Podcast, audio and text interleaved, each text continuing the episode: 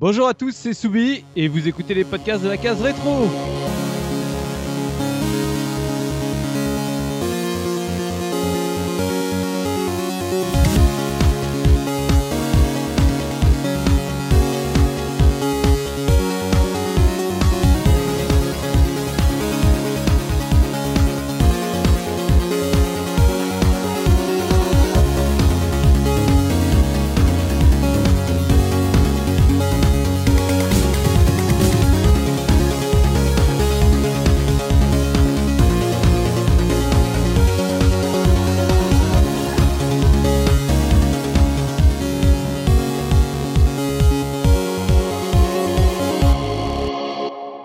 Bienvenue à tous dans ce nouvel épisode 100% rétro gaming concocté par la rédaction de la case rétro.fr et pour m'accompagner aujourd'hui euh, dans cette émission, et eh bah, nous avons euh, notre hoster de l'extrême, même s'il hoste pas aujourd'hui, Enfalmir, comment ça va Enfa Ça va, bonjour tout le monde. Et nous avons Mikado Twix, comment ça va Mikado? Salut tout le monde, ça va très bien. Et nous avons également notre graphiste de l'extrême, comment ça va Biscotte? Salut à tous, ça va très bien. Et pour terminer euh, donc le, le, cast du jour, euh, nous avons notre junior BBJP. Comment ça va JP Salut les jeunes, ça va très bien. Bébé JP, c'est génial ça comme expression. Ah ouais, t'as vu, hein, je, je l'ai inventé. Euh... C'est bon ça. Et pourquoi moi, euh, pourquoi moi on m'appelle pas le faiseur d'énigmes de l'extrême ou un truc dans ce genre-là? J'ai aucun pseudo, moi je suis déçu. Si t'as Papy Mikado Twix. Non non non non, faiseur d'énigmes de l'extrême, ça me plaît mieux déjà. donc voilà, donc j'ai copyright BBJP pour ce soir, voilà. Ouais. Et donc bah comme euh, vous l'avez vu, nous allons euh, parler ce soir de Heart of Darkness, le, le jeu de Eric Chahi euh, via son studio Amazing Studio qui a malheureusement fait qu'un seul jeu. Et donc euh, Heart of Darkness, édité euh, par Infogrames euh, ou Océan, j'ai jamais réussi à comprendre qui avait fait quoi en Europe, et notamment après euh, par Interplay, euh, donc pour les US. Et, euh, le jeu est sorti en juillet 98 chez nous sur PlayStation et PC, mais on sait que normalement à l'origine le jeu était prévu euh, sur CDI, sur Saturn et éventuellement à mon avis d'autres supports qui ont été euh, tous euh, annulés.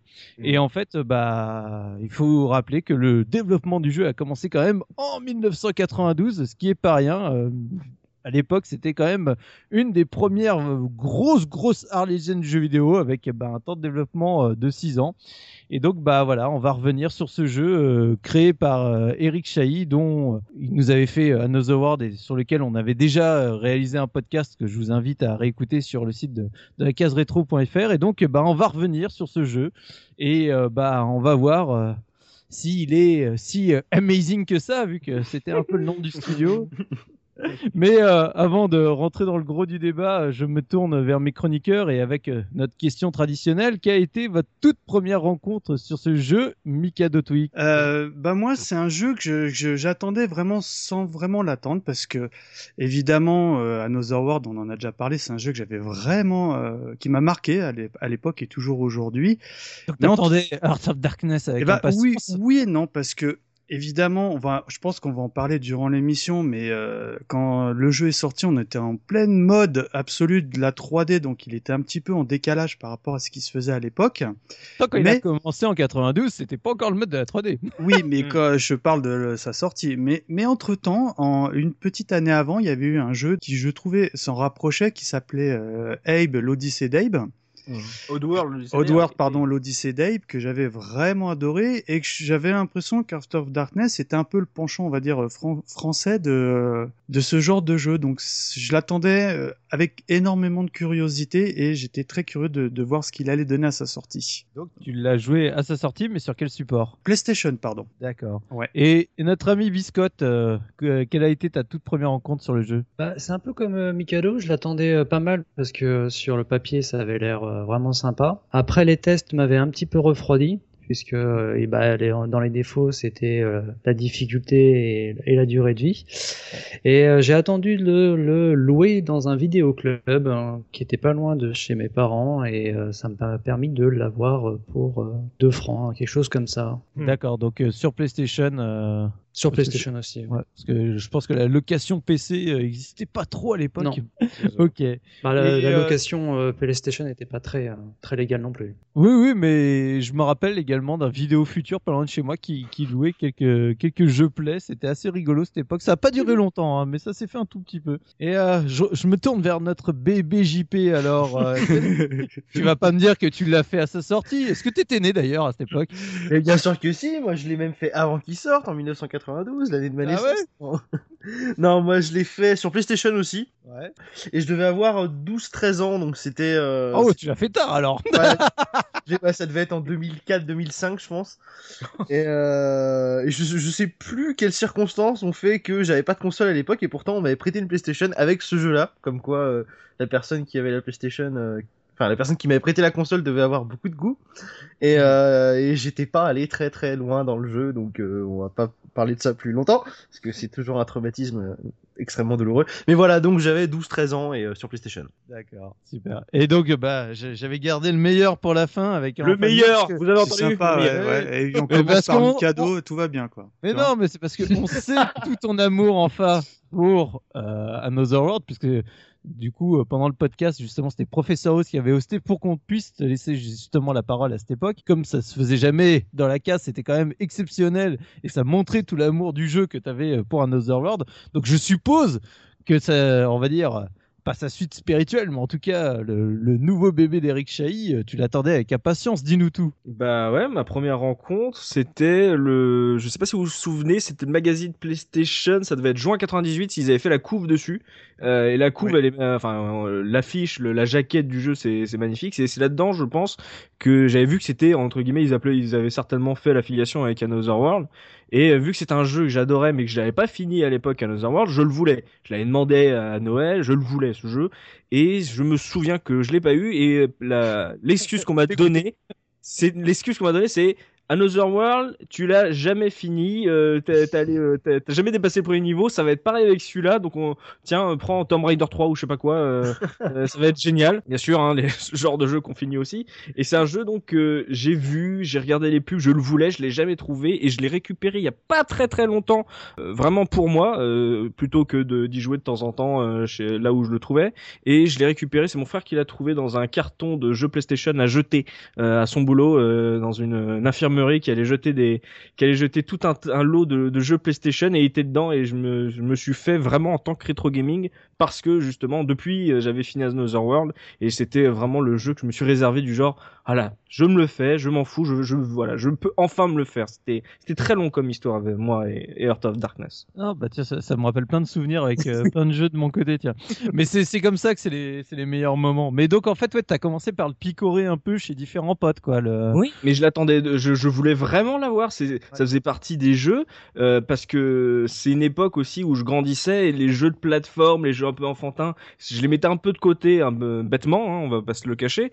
Et celui-là, euh, c'est un jeu, c'est, il fait partie de ta liste, mais t'as autre chose à faire et tout. Et petit à petit, ça devient ta liste de rétro gaming. Et un jour, je me suis dit, voilà, à partir du moment où je l'ai eu à moi. euh, même pas en émulation, voilà, j'avais le CD, je me suis dit, voilà, je le fais, je me réserve un week-end. Précieux. Tellement mon précieux. Donc on, a un full set PlayStation. Mm. Personne n'a fait la version PC. Mais c'est dommage. Bon, Non, je non, pense que ça changeait pas grand dans chose. les- Dans les tests. Ah si, il y a une petite différence dans les tests. Hum. Ah bah je sais pas parce que moi j'ai j'ai très peu pratiqué le jeu mais je, je parlerai aussi je dirai pourquoi. Bon donc bah c'est super mais j'espère quand même que en fait tu tu as pas trop mangé euh, le euh, la une du mois de JP j'espère qu'il avait pas choisi la même couve que tu viens de décrire. JP Non, alors pas avant la sortie, j'espère qu'il qu'il Ah. a fait ça, lui. Un Ah, bébé, bah bébé. oui. Évidemment, Bon alors JP qu'est-ce qui se disait euh, à cette époque euh, en juillet 98 Alors, juillet 98, j'ai choisi euh, la une de Gen 4. Euh, c'était Ouais. soit Gen 4, soit Joystick, mais j'ai préféré Gen 4. Euh, numéro 112, et la une, c'était Half-Life, le jeu qui révolutionne l'intelligence artificielle. Donc, on avait une jolie photo de Gordon Freeman avec un regard assez effrayé. On sait pas d'où sortait la photo. Sans lunettes. Sans lunettes, en plus, évidemment. Bah oui. Puisqu'on est beau gosse sans lunettes. On avait aussi un dossier spécial E3, le meilleur de l'E3 d'Atlanta, puisqu'à l'époque, l'E3, c'était pas Los Angeles, c'était Atlanta. Il faut savoir que cette E3, c'est là que c'est assez amusant, c'est que euh, ont été annoncés Silent Hill, Max Payne, Diablo 2, mais aussi Prey, et Ah. Duke Nukem Forever. Voilà. Énorme. Des jeux qui sont évidemment sortis euh, pas très longtemps après. On, on le sait bien, Duke Nukem Forever n'a pas du tout mis 9 ans à sortir. Mais bon, voilà. Euh, on a aussi le test de Commando, un jeu de Oh, rêve, oui. infiltrer les lignes ennemies. Il va Donc, falloir euh, qu'on en parle un jour. Un joli petit test. Euh, on a aussi en couverture, évidemment, on parle de Dirt of Darkness, l'attente enfin récompensée. Donc ça, Ah bah, Dans le magazine qui vient de parler de près De et tout Nukem. Nukem Forever. Les pauvres aussi, ils savaient. Euh, d'autant que au final, euh, Gen 4, bah, ils sont morts avant que Duke Nukem Forever sorte, donc ils n'ont pas eu l'occasion. de- Dit comme ça. Ils ont Il pas pas eu l'occasion de dire Duke Nukem Forever. L'attente enfin récompensée. Bah non, du coup. Euh, on avait aussi un CD offert. Je vais aller rapidement là-dessus. Un CD offert du jeu Azrael's Tears. Euh, donc c'est un jeu que je connais pas, mais c'était le jeu complet qui était offert en version française. C'est un jeu sur le chat de, des Schtroumpfs? Ouais, ouais. C'est ce que j'allais dire. On a Pardon. perdu JP. On a perdu Ah, JP. Il a Ah, fait une, une rupture d'anévrisme. Il y avait trop d'humour dans cette blague, je ne pouvais pas. Et pour terminer, parce que je voulais vraiment en parler, on a un petit encart en, en bas du magazine qui nous explique que en achetant ce magazine, on a le droit à un mois d'accès illimité à la gaming zone d'Infony, fournisseur d'accès créé par Yeah. Infogrames. Donc euh, voilà, j'étais obligé Là, de. Ce qui a fait un énorme four, hein, ça. Ah bah oui. Infony, ça, pff, ça a bidé. hein. Donc voilà, c'est euh, Gaming Zone, 40 jeux en accès illimité, complètement gratuit. Voilà. C'est- Magnifique. Eh ben merci pour tout JP. Donc bah je vais me tourner euh, vers Enfalmir. Euh, on va parler du pitch, euh, du coup de Heart of Darkness. Que nous vendait la boîte? Vas-y, c'est quoi l'histoire? Enfin, quels sont les features de ce jeu? Et bah voilà, je vais prendre la, la, la boîte euh, PlayStation, on va jeter un œil à la quatrième de couve. Donc je l'ai dans les mains, là, cette euh, jaquette PlayStation, euh, voilà, une version euh, best-of, euh, c'est un peu sale. Mais euh, voilà, euh, on va dire une quatrième de couve un peu chelou, parce que euh, je vous le fais, euh, au cœur des ténèbres se cache un monde terrifiant. Le maître y règne avec une puissance sans limite qui n'a d'égal que sa cruauté. À la tête d'une armée de démons affamés, il traque le jeune Andy venu délivrer son chien Whisky. Vous seul pouvez l'aider à affronter ce cauchemar. Des rebondissements à couper le souffle, des monstres repoussants à l'intelligence féroce, des personnages bourrés d'humour. Trois petits points. Bon, Bon, trois Mhm. petits points. Apparemment, c'était euh, voilà, c'était c'était le c'était la grosse tagline et euh, ça finit sur euh, 176 tableaux avec plus de 30 minutes de séquences de cinéma, des décors époustouflants qui regorgent de mécanismes subtils et de pièges retors et la musique de Bruce Brockton interprétée par un orchestre symphonique. On ne sait absolument pas si c'est un jeu de plateforme, un jeu de tir ou quoi. C'est euh, voilà, une, quatrième, euh, voilà, un pitch très énigmatique, très euh, cinématographique, mais euh, pas Mais- forcément dans le bon sens du terme en plus. Mais comme souvent, hein, parce que depuis qu'on a intégré cette rubrique, on remarque que c'est très rare que euh, finalement dans le pitch qu'il y a au dos, euh, on retrouve euh, un descriptif du jeu, tu vois, tout simplement. Mm, Au fait, c'est euh, quoi? Euh, Bah on sait pas. Ah merde, bah attends, mets un truc générique. Ok, alors. euh, Maître, Andy, whisky, ténèbres. Bon. Voilà. Alors, qui c'est qu'on a payé? Ah, Brompton, on a casqué. On va le mettre sur la couve. Hein. Vu le Ah, prix qu'il nous a coûté. euh, Bah, justement, bah, en parlant euh, donc de, de la musique, et ben on va faire une, une petite transition audio avec ce thème, et puis après, bah, on, on se lance dans le gros du débat et on va voir bah, vraiment en détail ce jeu et on va essayer de comprendre pourquoi à l'heure actuelle Eric Chahi a même du mal à en parler. Je pense que le sujet est devenu tabou et il ne faut plus euh, l'aborder. Donc voilà, à tout de suite pour la suite et le gros du débat.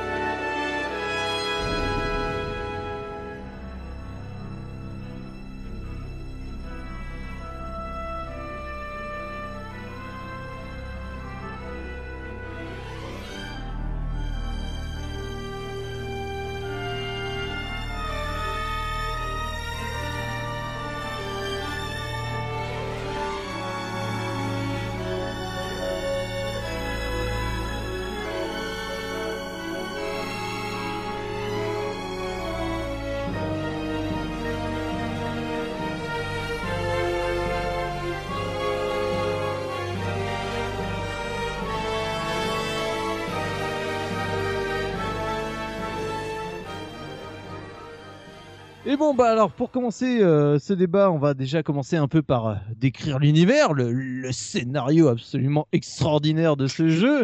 Je me tourne vers Biscotte. Vas-y, dis-nous tout de quoi parle cet univers. J'ai déjà entendu parler de Andy et de whisky. Est-ce que nous avons affaire à un personnage complètement alcoolo Qu'est-ce qui se passe dans cette histoire? Non, mais je pense que bah, euh, Enfa a bien résumé le scénario. C'est euh, le chien a disparu, Andy va le chercher, et puis voilà, au niveau scénario, c'est à peu près tout. Ah non, il a Disparaît disparu, comment il a disparu. Il a comment Mais mais il s'est passé un truc Non. extraordinaire. Alors, pour reprendre euh, le début du scénario avec l'introduction incroyable, euh, Andy est un garçon euh, qui est à l'école et qui a peur du noir et qui n'aime pas en fait que son professeur le mette dans le placard. C'est un peu étonnant. Je trouve pas qu'il ressemble à, Bon, c'est une Mad, pratique, euh, oui. à un, un personnage d'inspecteur gadget. hein, Ouais. Ah, tellement. Et donc, euh, bah, pour revenir au scénario, le... quand la cloche sonne, le, le professeur conseille à Andy d'aller voir euh, l'éclipse qui aura lieu l'après-midi. Et donc, bah, comme c'est un élève studieux, il y va. Et euh, durant l'éclipse, euh, le son chien disparaît, a été kidnappé dans les Darklands. Donc, c'est un- monde fantastique qu'on ne saura pas trop situer. Et donc, ni une ni deux, Andy prend une passoire, la met sur la tête, prend un fusil et monte dans un véhicule qu'il a construit pour partir à la recherche de son chien. Et c'est là que t'as Whisky. l'impression que t'as manqué un, manqué un épisode. Attendez. Voilà, t'es là à l'école. Ah, ah, ah, d'ac- ah bah d'accord, en fait, il, d'accord, il a un labo dans sa cabane. euh, D'accord, j'ai raté un truc, mais bon, vas-y, vas-y. Et puis surtout, surtout, il a pas de lunettes de protection quand il regarde l'éclipse. Exactement. Ah, Moi, Ça, quand ça j'étais m'a- gamin, j'ai- moi j'étais choqué. hein. tout le monde me disait fais gaffe, tu vas devenir aveugle. Eh oui. T'as- Il y a un vieux focus sur les yeux d'Andy, t'as l'impression qu'il va avoir les yeux brûlés à cause du Ah, mais, euh, disons que le, le scénar envoie du rêve. Qu'est-ce que qu'est-ce que vous en avez pensé à l'époque? Est-ce que ça vous a donné envie là de vous plonger dans un tel univers euh, aussi extraordinairement écrit sur le papier Bah, moi, à l'époque, ça m'avait pas choqué tant que ça, en fait, le scénar, mais en y rejouant Ah, maintenant, du bol. si tu regardes, en fait, euh, enfin, si tu, si tu commences à t'intéresser au scénar, justement, et puis à tout toutes ces euh, incohérences, bah, tu décroches, euh, tu décroches totalement, quoi. Même, même la fin du, la fin du jeu, elle est incohérente au possible. Oui, c'est ça qui est dommage en fait, c'est que le thème est cool. Euh, le gosse qui a peur du noir, qui va se battre contre les ombres. Euh, en plus, vu que c'est un gosse roux, bah il a pas de copine, donc il faut qu'il son chien. ça, ça, je l'attendais. Voilà. Eric, Eric, t'as un problème avec les roues, faudra qu'on en parle. hein. À chaque fois, tu les emmènes dans des dans des mondes un peu dangereux. Mais et euh, voilà, c'est euh, c'est bizarre parce que l'idée de de se d'emmener un gosse euh, dans un un univers plein d'ombres menaçantes et justement le fait qu'il soit euh, enfermé dans un placard dans son école, tu sais, tu peux t'attendre à un petit côté euh, labyrinthe de Pan, euh, un peu cartoon, tu sais, le le gosse qui s'imagine un univers alors qu'il est enfermé dans le placard, ça aurait pu être rigolo. Sauf que en gros, d'un seul coup, t'as l'impression que paf, euh, on, on passe à la vitesse supérieure et ce qui pouvait être une fable devient un truc un peu what the fuck où finalement t'as plus envie de t'y accrocher puisque Andy d'un seul coup, son chien disparaît, tu sais pas comment, mais d'un seul coup, Andy, il a un pistolet à, à- à proton ou je sais pas quoi, euh, il a il a un vaisseau spatial dans, dans sa cabane, il se casse. Et euh, le fait est que la révél... enfin la résolution finale, bah euh, tu te dis oui en fait euh, yolo quoi. C'est le but c'était vraiment pas de, de faire un truc euh, une fable ou une ou une métaphore et c'est ça qui est dommage en fait c'est que le, le propos moi je trouve qu'il était totalement gâché au final. C'est- Bah, surtout J'adore tu- comment tu m'as comparé le labyrinthe de Pan dans cette histoire. J'en ai presque eu mal là. J'ai- j'ai- T'as pas vu, mais j'ai versé une larme au moment où t'as as cité ce nom. Je- J'en j'en profite juste justement pour donner mon point de vue parce que moi c'est typiquement uniquement euh, la chose qui fait que j'ai pas du tout accroché au jeu et pourtant j'avais quand même bien apprécié Another World même si à l'époque je l'avais pas encore fini mais j'avais apprécié son univers j'avais apprécié euh, le héros et le côté justement scientifique tout ça qui se tenait. Je trouvais que justement ça faisait un vrai truc de science-fiction etc mais alors moi dès le lancement du jeu le trip du gamin justement euh, tu genre super intelligent à la Home Alone et, compagnie qui euh, du coup a déjà plus plus balèze que MacGyver à sa soucoupe justement enfin tu sais son vaisseau volant machin et compagnie et que comme tu disais tout s'enchaîne sans ni queue ni tête entre l'éclipse le- on va dans un autre univers et tu sais même pas comment avec son espèce de casque euh, euh, passoire sur la tête et son pistolet laser que tu sais pas comment il l'a fait moi ça m'a totalement dégoûté du jeu. À peine j'ai commencé, je me suis dit, mais qu'est-ce que c'est que cet univers? Les, les premiers screens, la- l'ambiance, tout ça, c'est génial avec les ombres. Et t'as ce personnage et ce, ce scénar, mais, mais d'un ridicule au possible. Moi, ça m'a tué le jeu en moins de 5 minutes. Bah, surtout que tu, tu les sens, les les influences. Tu sens que les, les gars, ils ont regardé euh, euh, l'histoire sans fin, justement pour le côté le gamin qui est martyrisé, qui va s'en, qui va s'enfermer dans son monde. Euh, les Goonies, les Goonies avec euh, voilà toutes les constructions, parce qu'il a une cabane pour accéder à la cabane et il y a tout un, un mécanisme. Ou euh, même les Gremlins euh, à propos des, des créatures. Mhm. Mais bah, euh, t'es pas scénariste de, de films comme ça, euh, comme, comme tu veux. Et moi, c'est justement c'est ce qui m'avait plu à l'époque. Parce que euh, comme l'a bien souligné Biscotte, c'est euh, je trouve qu'il y a beaucoup de références. Malheureusement, quand tu le regardes aujourd'hui, c'est juste absolument impossible. Mais moi, à Bah, l'époque, tu, tu as du mal avec les, les animations 3D euh, qui sont. euh, non, non, non. Si tu fais si tu fais abstraction de ça, vraiment le côté le scénario qui, qui est vraiment pas pas du tout cohérent. Que ce soit pas crédible, ça me dérange pas. Sinon, on ferait pas du jeu vidéo. Mais là, c'est c'est pas du tout cohérent. T'as vraiment l'impression que c'est un petit cancre. Et euh, en fait, il rentre chez lui, il a carrément le vaisseau, le machin et tout. Et puis, enfin, il y avait plein de petits clins d'œil qui, moi, à l'époque, m'avaient vraiment, vraiment plu. Là, les Goonies, euh, les, tout ce que a cité Biscotte. Mais euh, aujourd'hui, tu dis waouh. Bon, après, euh, c'est qu'un petit passage du jeu. hein. C'est juste l'intro qui, malheureusement, euh, fait qu'aujourd'hui, elle marche plus du tout. Et c'est sûr que le personnage d'Amigo sauve tout. c'est peut-être l'intro, mais tu, tu sens que ce scénar, quand même, de toute façon, il découle. Enfin, il est, il est là dans, tout le- dans toute la suite du jeu. Je pense pas que ce soit que cette séquence d'intro qui soit incohérente. Après, moi, je suis pas allé très très loin dans le jeu, mais du peu que j'en ai pratiqué, euh, je, je- sincèrement, j'en pouvais plus. Non, bah après, la, la suite du scénario dans le jeu, elle est plus cohérente parce qu'on est dans le monde, en fait, il n'y a plus besoin d'expliquer pourquoi il y va et compagnie. Donc ça, ça reste du, du scénar classique, euh, c'est le Mais méchant pourquoi qui ils ont enlevé hein. le toutou? Parce qu'à la base, ils voulaient enlever parce qu'ils se sont trompés, en mais plus. Oui, mais ça, par contre, ça, ça, Voilà, je trouvais c'est que ça marchait Pourquoi, bien parce que le, le, le, le, le clébard, j'allais dire, le, le toutou, il a, et son petit plaisir, c'est de porter la casquette d'Andy. Ah et les sbires qui sont envoyés pour euh, en- euh, enlever Andy se trompent parce qu'ils confondent le chien avec la casquette d'Andy. Parce qu'il est Ah oui, roux, bah oui, c'est oui, voilà, il est roux. sais pas pourquoi, il- Avec un chien. voilà. Et du coup, c'est le Le chien chien, qui il est blanc, je crois, hein, de Oui, mémoire. oui, il est blanc. Ouais, mais il a une casquette, donc c'est Andy, tu vois. euh, voilà. Ah, tu sais, c'est les Shadows, ils ont quatre cases, ils ont pas de truc de plus, tu vois. Et malheureusement, du coup, ils enlèvent Whisky. Et bon, bah, Andy, bah, au début, enfin, c'est ça que j'ai trouvé qui marchait pas. C'est qu'au début, le petit, il pleure, oh, tu sais, le petit garçon, il pleure à peu près 10 secondes. Après, hop, il court à sa cabane et là, il part avec sa super navette de l'espace. Bon. Et après, il défonce euh, 20 000 euh, ombres dans les trois premiers écrans. Ah, bah, ça, c'est autre chose, ça. Ça devient Ce qui, ce- ce qui est surtout pas crédible du tout, c'est que quand il retourne dans sa maison, t'as l'impression qu'il sait déjà où est-ce qu'il doit aller, qu'est-ce qu'il doit faire. euh, Oui. Il monte, il monte dans sa voiture. Ah zut, j'ai oublié mon fusil à proton. euh, genre, il sait déjà qu'il va devoir affronter des ombres et euh, c'est complètement euh, ubuesque de se dire, mais le gamin, t'as l'impression que ça lui est déjà arrivé au moins mille fois avant, quoi. Ouais, T'as l'impression d'avoir sait raté un parfaitement épisode. quoi faire. Ouais, il sait parfaitement ce qu'il doit faire, quoi. Ouais, c'est vrai que t'as l'impression qu'il a, il a raison. Enfin, que t'as une coupe scénaristique, euh, qu'il y a un truc qu'on, que nous, spectateurs, on a loupé. Mais parce que tu pourrais avoir un truc qui est totalement fantastique. euh, moi, je pense par exemple à un jeu Saturn qui est Night, où euh, pareil, des enfants vont euh, dans un univers euh, fantastique euh, et doivent sauver le monde du rêve, etc. Là, tu pourrais aller dans cet univers-là, sauf que t'as l'impression qu'ils ont, ils avaient le cul entre deux chaises, entre Mm. faire une histoire pseudo, euh, bah en fait voilà, référence aux Goonies, et etc. Donc euh, faire une vraie aventure d'enfant euh, intéressante ou une vraie fable. Ils ont, ils ont essayé de faire un peu des deux et finalement euh, tout ça, enfin ça se regroupe. Je trouve que ça se regroupe mal moi et, euh, et ce qui fait que l'histoire, j'en ai rien à foutre dans Heart of Darkness et euh, je me suis juste amusé avec le jeu, l'univers graphique et son scénario. Bah je l'ai, je l'ai vite oublié. Mais juste le point là, j'en ai, j'en ai parlé là, d'Amigo, donc c'est une sorte de de- d'autochtone de ce monde du Ami Darkland. Alors moi j'ai, j'ai une hypothèse.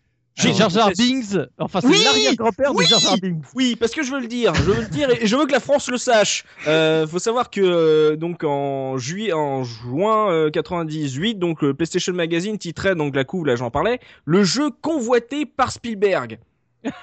Le jeu convoité par Spielberg. On a parlé des Goonies, mais je veux quand même dire que un des meilleurs amis de Spielberg, c'est quand même George Lucas, et que la, la tribu des Amigos, moi, ça fait quand même penser un peu trop à la tribu de Jar Jar Binks. Hein. Ils ont des grands yeux, ils, ils se parlent avec un, un accent débile. euh, Ils ont Genre- des grosses genre- dents. je- J'ai envie de dire Georges. Georges, c'est pas la première fois qu'il pompe, euh, qu'il pompe un artiste français. Donc j'ai envie de te dire Georges, aujourd'hui, est-ce que tu peux nous dire oui, oui, j'ai pompé euh, Jar Jar Binks sur Amigo, désolé. Voilà. Voilà, J'attends ton mail, Georges, je t'attends. Est-ce que vous avez quelque chose d'autre à rajouter sur ce magnifique univers qu'on a un peu sauvagement massacré Il y avait des fans de l'univers. Oui. Je pense qu'on peut présenter nos excuses tout de suite parce que là, ça a été assez violent.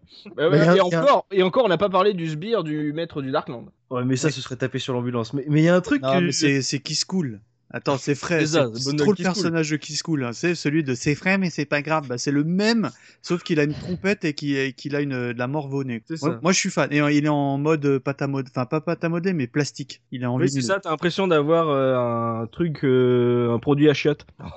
Ah, mais moi, moi, je l'aime bien ce perso. Bon, il est complètement random, mais je l'aime bien. Et JP, tu voulais dire quelque chose? Ouais, il y a un truc que je saurais bien dans le scénar. Alors après, même si on a vu la fin pendant les révisions grâce à Enfa, euh, j'ai- pas réussi à aller jusqu'au bout de mon côté. Mais si j'ai bien compris, les ombres volantes, en fait, c'est des amigos qui sont passés du côté obscur. Oui. C'est Bah, ça. Oh le spoiler Oh, il Oh, nous Ah mince. là mais, euh, mais moi, justement, je trouve ça. euh, bon, je, je m'en étais pas rendu compte quand j'étais gamin parce que j'avais pas dépassé les premiers niveaux. Mais moi, je trouve ça sympa, en fait, que l'antagoniste euh, principal, donc les ombres et compagnie, en fait, ce soit le versant maléfique a été corrompu par euh, quelque chose, des amigos qui sont au final des créatures stupides, mais en fait, ça devient le pire ennemi d'Andy. Et moi, j'aime bien ça. Non, mais ça n'a aucun intérêt, c'est cinématique et après ça n'a aucun euh, impact aucun sur l'histoire. Dire Mais- déjà, oh. déjà qu'Amigo on s'en fout. Ah, est-ce qu'à un moment dans ton jeu tu t'es dit j'espère qu'Amigo va pas toucher le sol? Non. Mais non, mais il y a une, Ah, cinéma- rien une à péter. cinématique qui est super sympa justement, où, euh, où avec l'amigo qui se fait transformer sous les yeux d'Andy. Et moi, je trouve ça super cool. J'essaie de sauver le jeu. Excuse-moi, je fais ce que je peux là. Non, tu essayes de sauver le scénar parce que là, on Ouais, tape bon, sur le scénar. Je... je- Ah, il faut dissocier. Faut être Oui, honnête. c'est pas. J'essaie de c'est- sauver le scénar. Bon, Voilà. il y a pas grand chose à sauver, Non. mais j'essaye. Bon, bah justement, parce que comme je disais là, Même le on- clébard, il joue mal dans, le- dans le jeu.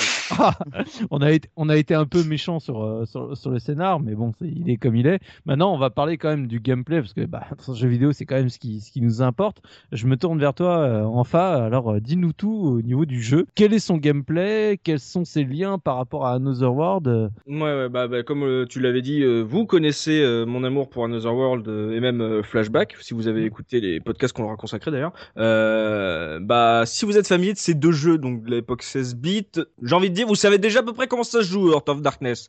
Euh, c'est un jeu de plateforme action. Euh, alors, si vous ne le savez pas, c'est un jeu où on meurt souvent, très très souvent. Euh, Il y, a des- il y a des pièges à éviter, des sauts à faire, souvent, des non ennemis. Et des Tu ennemis meurs tuer, dès et- la première séquence si jamais tu bouges pas, c'est ça?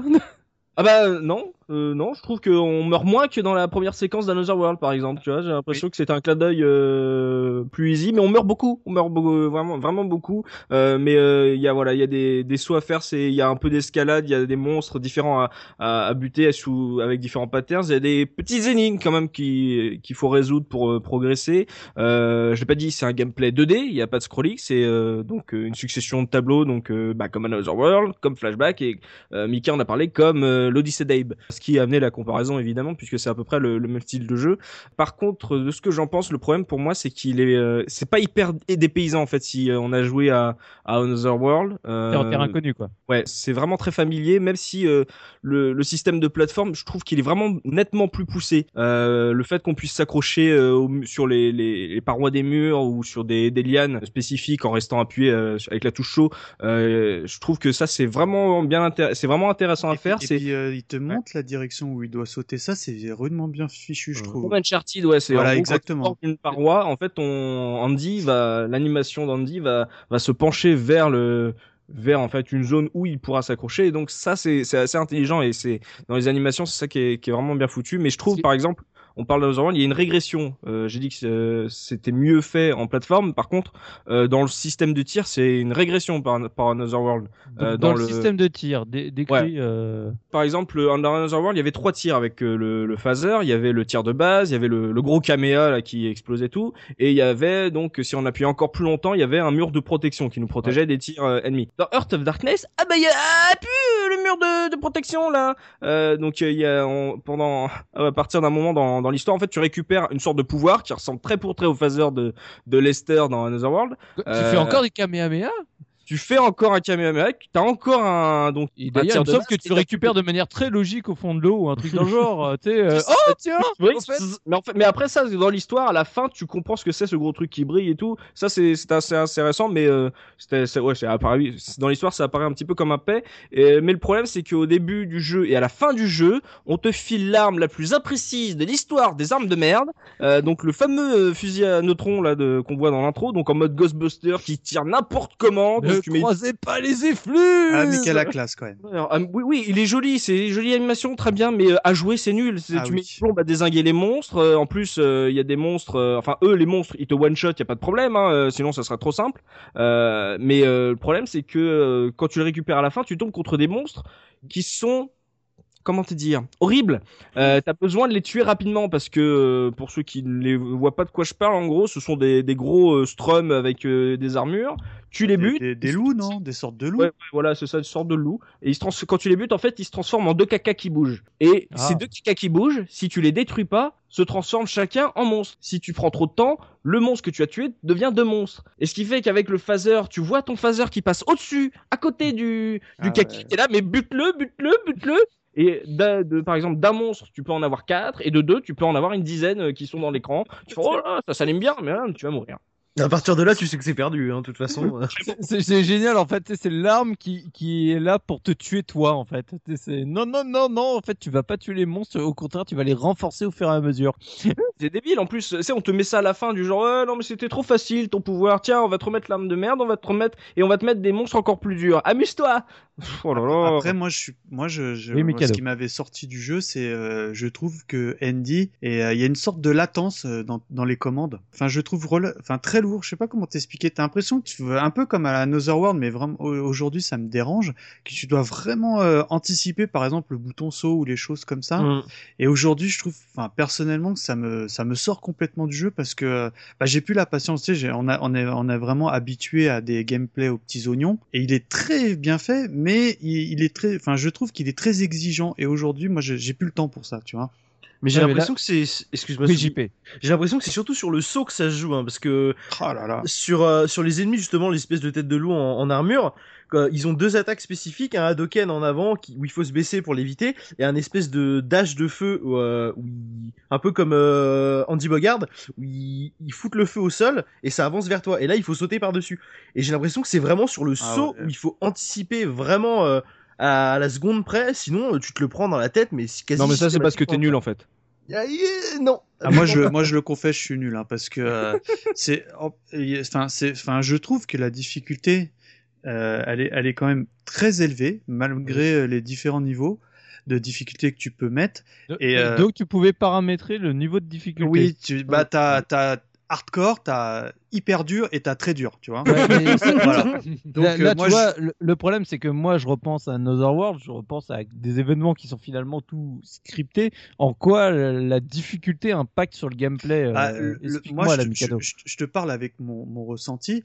La maniabilité du perso fait Elle que est de pire en pire, c'est ça la difficulté. fait C'est- que, que la difficulté n'en est que accrue. Et en plus, bah, dès le début, t'as des hordes de, de monstres qui, entre parenthèses, sont vraiment bien faits, je trouve, hein, les ombres. Si, si vraiment, déjà, l'arme, comme l'a décrit Enfa, est vraiment mal fichue, la hitbox est, est pas bonne, parce que t'as vraiment l'impression que tu peux pas viser avec ces armes. Et au-delà de ça, bah, t'as les ennemis, eux, qui foncent très facilement sur toi. Et malheureusement, bah, euh, enfin, moi, je me mets à la place euh, par rapport à la cible qui, que le jeu semble viser, à savoir les jeunes enfants. Il y a un décalage entre l'univers que le jeu propose et la difficulté, tu vois. Mais dans les- la difficulté, en fait, les différents modes, euh, dans les faits, euh, donc le jeu, le jeu, il te met en moyen euh, de base. Euh, mais par exemple, pour donner un- une idée des différences entre facile et difficile, par exemple, euh, quand tu es en, en mode normal, euh, au début du jeu, quand tu commences les phases de plateforme, en fait, tu as une salamandre sur un mur Oui. qui t'indique le passage que tu peux. En difficile, elle n'existe pas, tu te démerdouilles. Ah, Euh, d'accord, c'est des petites choses comme ça. T'as pas ouais. des hordes en plus ou des choses comme ça? Euh, si, si, t'as les- des ennemis en plus euh, en mode sont- difficile.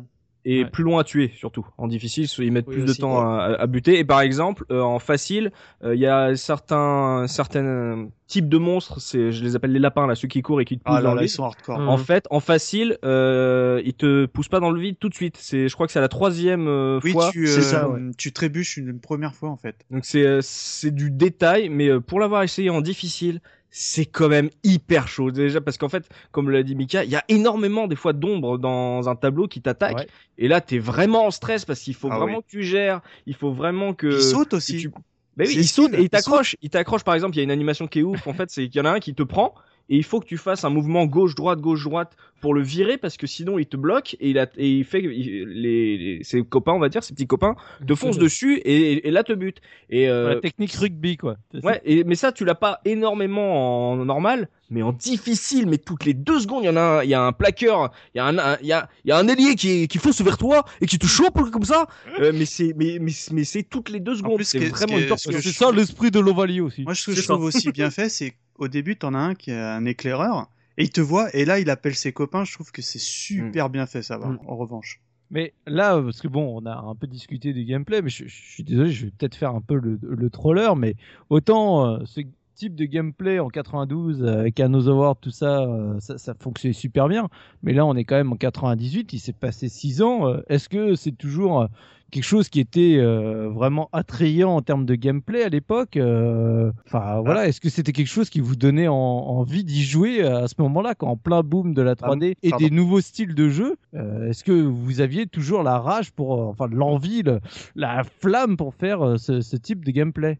Moi, euh, moyen, parce que, bah, comme je l'ai dit en début d'émission, on était en pleine grosse mode euh, des jeux en 3D. T'avais quand même des gros gros jeux. euh, Qu- 98, c'est une année exceptionnelle en jeux vidéo. Hein. Et en plus, ça, on l'a pas trop évoqué, mais le côté die and retry Mm. du jeu, déjà à l'époque, j'aimais pas ça. Tu vois, j'aimais pas euh, être obligé de- d'apprendre, de faire du, de la, la partition. Parce que c'est vraiment un jeu à partition. Pour avancer, moi j'aime bien explorer, euh, j'aime bien euh, que ça se passe. Tu vois, An- Another World, c'était exactement le cas, mais j'avais moins ce ressenti. Je, je peux pas te l'expliquer pourquoi, peut-être parce qu'il était peut-être tout simplement moins dur, mais euh, le Die and Retry, moi ça, j'ai j'ai hurlé plusieurs fois sur mes révisions. Oh, ça m'a complètement agacé aujourd'hui. hein. sur tes révisions, certes, mais je parle à l'époque. Bah déjà à l'époque ça me saoulait. Hein. Euh, et puis il y avait, je te dis, il y avait une pléthore de jeux. Tu vois par exemple entre temps il y avait eu des- du Rayman qui est- certes n'est pas comparable mais ça reste quand même du jeu de plateforme. Bah que aujourd'hui je prends encore énormément de plaisir à rejouer. Euh, alors que qu'un jeu comme euh, comme Heart of Darkness aujourd'hui c'est, enfin faut être motivé. Tu vois le Die and Retry, il faut aimer apprendre les trucs par cœur, les, les images parce que c'est le jeu est compa- compartimenté en images faut vraiment aimer apprendre. Alors, telle image, faut faire tel saut parce qu'il y a le lapin qui vient, faut faire trois sauts. Enfin, tu vois, moi aujourd'hui, ça me, ça m'agace complètement. Et déjà à l'époque, ça me saoulait euh, totalement. Et, et pourtant, tu nous parles régulièrement de l'Odyssée d'Abe, euh, qui me semble quand même. euh, Et ben, est c'est, c'est- et ben justement, c'était différent parce que déjà, euh, un- une chose toute bête, mais l'univers est exceptionnel sur ce jeu. Enfin, moi, je- j'étais vraiment très on très est, client. On est, on est loin du roux et du whisky, c'est ça? Bah ouais, et, sur- et paradoxalement, il y a des trucs que je trouve en commun là, le- les fameux loups que enfin décrit, ils se ressemblent un peu avec ce Dave, enfin peu importe. Même surtout, euh, le World avait tout un Et système enfin. un peu sur le, basé sur les dialogues, sais, qui apportait une, une originalité Ah là-dessus. En plus de l'univers, hein, qui était cool, d'accord, mais euh, c'est surtout qu'en gros, euh, l'Odyssey d'Abe, c'était une sorte d'énigme, alors que Heart of Darkness, ça restait le C'est- platformer action Diane C'est- Retry ouais, à la par- de et base. hein. C'est du Il il C'est un, film- c'est enfin un film, voilà, t'as eu le lapsus. C'est un jeu qui aurait dû sortir en 94, euh, Ouais. en, euh, et en 94, tu aurais dit, ah là, c'est encore mieux qu'Another World, c'est vachement cool. Euh, c'est ça son paradoxe, c'est que il, est, il sort trop tard euh, dans le gameplay, tu sais, euh, on, on avait envie d'autre chose à ce moment-là. Et euh, paradoxalement, aujourd'hui, c'est un jeu qui, vieillit, qui a vi- vieilli Ah beaucoup oui. moins que des, des jeux 3D de son époque. Donc, euh, Oui. c'est le pro, c'est, c'est, c'est, voilà, c'est, c'est un jeu un peu intemporel, mais euh, qui est sorti trop tard pour, pour, c'est- ce, pour son succès. Aujo- Aujourd'hui, ça serait un très très bon jeu indé. Ouais, mais c'est sûr que on va dire 6 ans d'attente euh, de la part de E- Eric Chahi, tu t'attendais presque à quand même un, un peu plus d'innovation, certes, même si tu repartais sur la même base, tu t'attendais à quand même à ce qu'il aille un peu plus loin que finalement ce qui est la, la, la vision de qui, qui t'a livré de Heart of Darkness. Quoi. Ouais, Ah bah, puis, il est dans le gameplay, c'est mais dans le- en, en gameplay pur, c'est moins un, du par cœur qu'Another World. Mm. Euh, là, il y a vraiment euh, dans, en termes de shoot, c'était c'était il est plutôt cool. Il, euh, les, il y a, les idées sont pas poussées tout au long de l'aventure, mais le gameplay de shoot, le gameplay de s'accrocher aux parois, il y avait un truc dans, en termes de gameplay de jeu. Je joue plus, je m'amuse plus à Heart of Darkness que un, un, un Otherworld où je fais vraiment du par cœur aujourd'hui. Ouais, sur le côté and retry de, que, que, que Mikado a mis en avant, c'est clair que en, en y jouant, je me suis dit que c'était c'était plus un die and retry qu'un jeu de plateforme. Mais ce qui m'a énervé le plus, c'est même pas de mourir sur un piège que t'aurais pas vu ou ce genre de choses. C'est de mourir à l'entrée d'un tableau. Ça m'a rendu fou, mais un nombre incalculable de fois où tu arrives Coucou tu, sors, tu sors du premier tableau, donc t'as l'écran qui se frise pendant une petite seconde, hein, évidemment on connaît tous le principe. T'arrives dans le tableau d'après, il suffit que tu sois arrivé un tout petit peu trop vite et voilà, t'es mort directement. Et euh, il y en a un niveau aquatique. Voilà. ah, ah oui, bah Ah, Enfin Je l'attendais. tu sais, j'ai- Pourtant, j'ai- poussé depuis tout à l'heure. hein. Je Alors, suis faut bah, je savoir vais être que- Je vais être obligé de le dire sans. Enfin, enfin, tu me parles du niveau aquatique. Alors, il faut savoir que dans ce jeu, je l'ai avancé jusqu'à le niveau aquatique où j'ai fait non, c'est fini, je ne veux plus en entendre parler. Voilà. Donc, Il faut merci. savoir qu'Andy, quand même, c'est le champion du monde d'apnée. Parce Oui, qu'il reprend sa respiration euh, toutes les 5 minutes à peu près. hein. On est bon hein, quand même. hein. Ouais, comme Lester, voilà. Bah, les roues hein, cette capacité en fait, à remplir leur respiration. Je ne sais pas Après, pourquoi. Il, a peut-être une super respiration, ça en fait pas un, un- un passage sympathique pour autant. hein. Non. D'ailleurs, petite anecdote euh, sur euh, le passage aquatique. Je sais pas si tu l'as pris, euh, JP. Ce qui est intéressant euh, dans ce jeu, c'est qu'il n'y a, aucune indication d'énergie ou de, ou de barre de respiration, tout ça. Mais en fait, si. Parce que euh, j'avais jamais remarqué, mais quand Andy nage, il, il lâche des petites bulles qui De au- quel côté Voilà, un petit buzz, et qui deviennent de plus en plus grosses. Et en fait, quand la bulle est grosse, voilà, bah c'est que tout simplement Andy n'a plus d'air. Et ça, j'avais jamais remarqué. Je, je trouve que c'est malin ça. Par contre, ça fait Ça partie. jamais. En fait. Ça fait partie des choses qui sont intéressantes euh, dans, dans le jeu quand même. tu résumes les choses intéressantes du non mais non mais Tu je- prends la je- personne qui nous écoute et qui a frisé à ce moment-là. Les choses non, intéressantes dans le gameplay, c'est les bulles qui grossissent. Oui, mais Ah, dans le vache. non mais dans le niveau aquatique, il y a rien à, dé- à défendre. C'est super dur. C'est Ah, c'est absolument pas maniable. Bon, c'est joli. Faut dire les choses. Moi, j'ai trouvé que c'était joli. Bon, arrêtez les niveaux aquatiques. Moi, je. je- je- Sauf je- dans Rayman, je ils vais sont faire une manif. bien. Mais non, ils Maintenant, sont- à mort les niveaux aquatiques dans les jeux vidéo. Ça devrait être banni maintenant de, de tous les cahiers des charges. Quand il y a quelqu'un qui commence à écrire niveau aquatique, tu devrais avoir quelqu'un avec un katana qui arrive et qui lui tranche la tête euh, pour, être, pour être sûr que ça se produise pas. Je peux faire un coup de gueule sur le gameplay, tiens. Vas-y, vas-y. Euh, parce qu'il y a un problème, on ne l'a pas dit. Et vous ne l'avez pas dit, messieurs, et la France doit savoir. Euh, Il y a un problème, c'est que, on l'a dit dans l'univers, c'est que Andy il va dans le Dark World, ou Darkland, et il se bat contre des ombres. Oui. Mhm. En fait, non. Euh, parce que, euh, par exemple, il- enfin, il se passe des trucs, par exemple, euh, si un monstre te suit, euh, tu vois un rayon de lumière, Andy le traverse, ah, et le monstre, il, il, il, il, il, détruit, il se, désintègre. Ouais, se désintègrent. Euh, mais euh, à aucun moment, ça, c'est une mécanique de jeu. À aucun moment, tu dois jouer avec la lumière pour détruire les ombres. dommage. Tu, hein. tu leur balances des, des, des caméas, donc il y a le principe de jouer avec la lumière pour détruire ces ombres qui t'attaquent. Ça n'existe pas. Et surtout, de temps en temps, par exemple, tu dois tirer un, un rocher. euh, pour euh, détruire, tirer sur un rocher pour détruire euh, son ombre. Tu dois même pousser l'ombre d'un roc pour euh, bouger un mécanisme ou tirer sur l'ombre du- d'une structure pour euh, avancer euh, dans l'histoire. Et ça, c'est des passages qui sont hyper brefs, qui servent souvent à mettre en avant le décor pour que tu avances. En fait, c'est une sorte de checkpoint, des énigmes, on va dire. Mais sur les centaines et centaines euh, de monstres en nombre qui t'attaquent, le fait que ça soit des ombres, ça n'a strictement aucune importance dans le gameplay. Ça pourrait être des, des bonhommes en pétrole, on s'en fout, c'est la même chose. Au début, en plus, tu dis c'est intelligent, tu sais, le coup de l'ombre. Au début, tu sais, t'as une sorte d'ombre qui sort d'un squelette, qui t'attaque, et tu tires sur le squelette, et donc tu tues l'ombre. Tu dis ah ça va être marrant et tout, mais en fait c'est jamais utilisé dans le jeu. Si, Bah, c'est si, c'est utilisé, dans les trois deux- premiers écrans, quoi. Non, Oui. c'est utilisé deux, deux, trois fois dans le jeu, mais c'est moi aussi, je me- je me- je m'étais fait la même remarque, parce que dans mes souvenirs, j'étais resté sur une idée genre ah bah c'est cool en fait, tu vas avoir des persos, mais c'est les ombres des persos qui vont t'attaquer ou, ou les ombres des objets. Tu sais, par exemple, tu vas, euh, tu penses tout de suite à un arbre sans feuilles, bah, qui va devenir un énorme monstre, qui, qui rappelle, euh, qui peuvent rappeler nos terreurs d'enfance, tu sais, quand tu regardais à part ta fenêtre ou, ou des choses comme ça. Et malheureusement, je rejoins en face, c'est pas du tout exploité ça. Il y en a un tout petit peu au début, de temps en temps, mais, mais d'une manière générale, les ombres, ouais, ça pourrait être des mecs avec du pétrole et tu rajoutes les plumes, terminé, quoi, tu vois. Enfin, c'est, c'est vraiment très, très, très dommage. Je voulais le souligner aussi. Ah, c'est Ils c'est vrai l'ont intégré un petit peu dans les cinématiques, mais Oui, euh, c'est vraiment pas euh, le, le petit personnage là, euh, le serviteur, je sais plus comment il s'appelle. Ils l'ont Le intégré un petit peu dans une ouais le sous-fifre. Ils l'ont intégré un peu dans deux trois cinématiques où c'est surtout avec le chien où il lui met un coup de pied pour le pousser dans le vide alors qu'il est à 3 mètres derrière et c'est son ombre en fait qui donne un coup de pied au chien par exemple. Mais c'est vrai que c'est extrêmement sous-exploité comme principe. Et c'est, je pense que c'est dans ce genre de détails où tu ressens le, justement la, la galère du développement ces, ces six ans où au bout d'un moment il y a, moi j'ai un peu la sensation dans ce jeu de voir le, tu sais, le, le pot pourri où, où t'as remis toutes les idées, euh, tu sais, ensemble mais sans réussir à finalement faire la, la, la, la colle entre elles, tu sais, faire le, le truc qui fait que ça, ça a une cohérence dans son ensemble. Tu vois, il y a plein de bonnes idées comme ça qui sont disséminées un peu partout mais j'ai été dans le début que j'ai pratiqué, j'ai été frustré parce que je trouvais qu'elles n'étaient pas cohérentes entre elles au-delà du scénar. C'est vraiment à chaque fois tu sais, tu dis ah une bonne idée ah ah bah voilà ça y est c'est fait c'est passé. Ah ça c'est cool. Ah non bon bah on passe à la suite.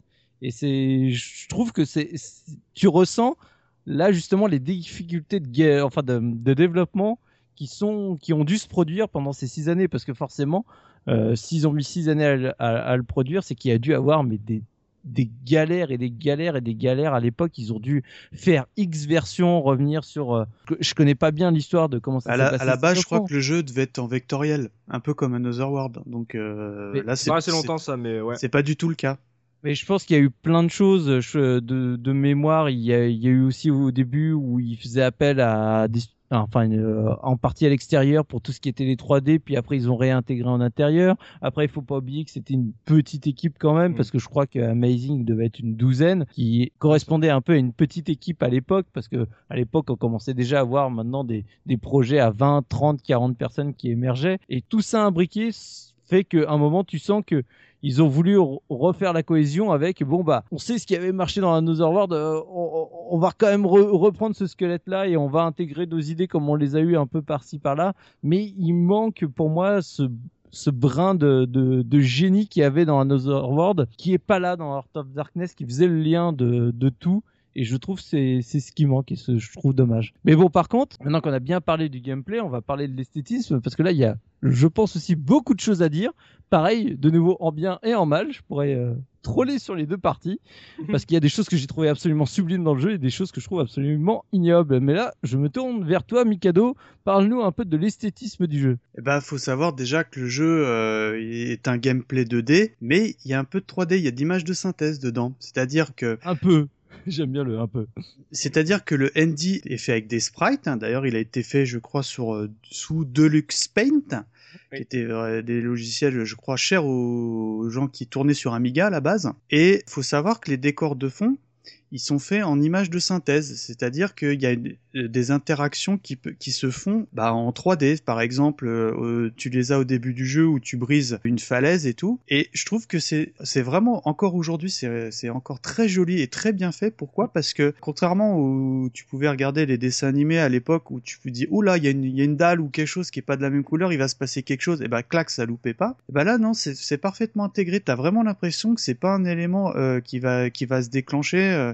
Tu vois qu'il va se déclencher. Et je trouve que esthétiquement, c'est très très très réussi. Le jeu, bon, moi, je, vous avez compris au niveau gameplay, tout ça, je suis pas fan. En revanche, euh, au niveau graphisme, esthétisme et direction artistique, le jeu est encore extrêmement plaisant à regarder aujourd'hui. Bon après, il y a les, cinématiques qui malheureusement 3D oblige, selon moi, ont mal vieilli. Mais d'un point de vue général, euh, graphiquement, il est vraiment sublime. Moi, je trouve que il y a le, le- le choix pris euh, par les artistes est vraiment euh, magnifique, hein, encore aujourd'hui. Bah, les animations, ça, ça reste Oui, un enfin. exemple. Hein. Les, les, les, les animations des sprites, que même les monstres et trucs comme ça. Mais c'est de la folie encore Voilà. aujourd'hui. Bah, C'est une tu vois, tuerie. un, un truc tout bête, mais moi qui m'avait vraiment marqué à l'époque, c'est que il y a Andy a mille et une morts différentes, ce qui se faisait pas énormément à l'époque. Et Il peut, s- il peut finir euh, bouffé par Dans des The ombres. Immortals sur Mega Drive. Ah, je sais pas. Peut-être. Euh, il C'est pouvait le jeu où tu passais plus de plaisir à voir ton personnage mourir et voir toutes les, les différentes morts que finalement jouer. Mais D'accord. Bah là, c'est le cas, mais involontairement. Tu sais, t'as- t'as pas- c'est parce que t'as pas le choix. Enfin, tu vois, il peut tomber dans le vide, il se fait croquer par euh, mille et une bestioles différentes. Euh, Euh, Il y a le, le coup aussi, je crois, là où euh, il y a une espèce d'araignée là qui, qui lâche de la bave. Là, c'est c'est malin ça aussi. De la bave, t'es gentil. Oui. Enfin voilà, euh, esthétiquement, vraiment, je, je, je souligne cet aspect parce que pour moi, c'est le point fort du jeu, qui peut-être a, a- a pu rebuter à l'époque parce qu'encore une fois, je, je le ressouligne, mais on était en pleine grosse grosse mode 3D. Mais aujourd'hui, tu vois, comme je l'ai dit tout à l'heure, ce serait typiquement un jeu qui aurait une grosse hype en indé. Et c'est marrant parce que je sais pas si vous avez fait les jeux Trine, le 1 et Sûr. 2. Bon, il n'y a pas de 3, on est d'accord, mais le 1 et 2.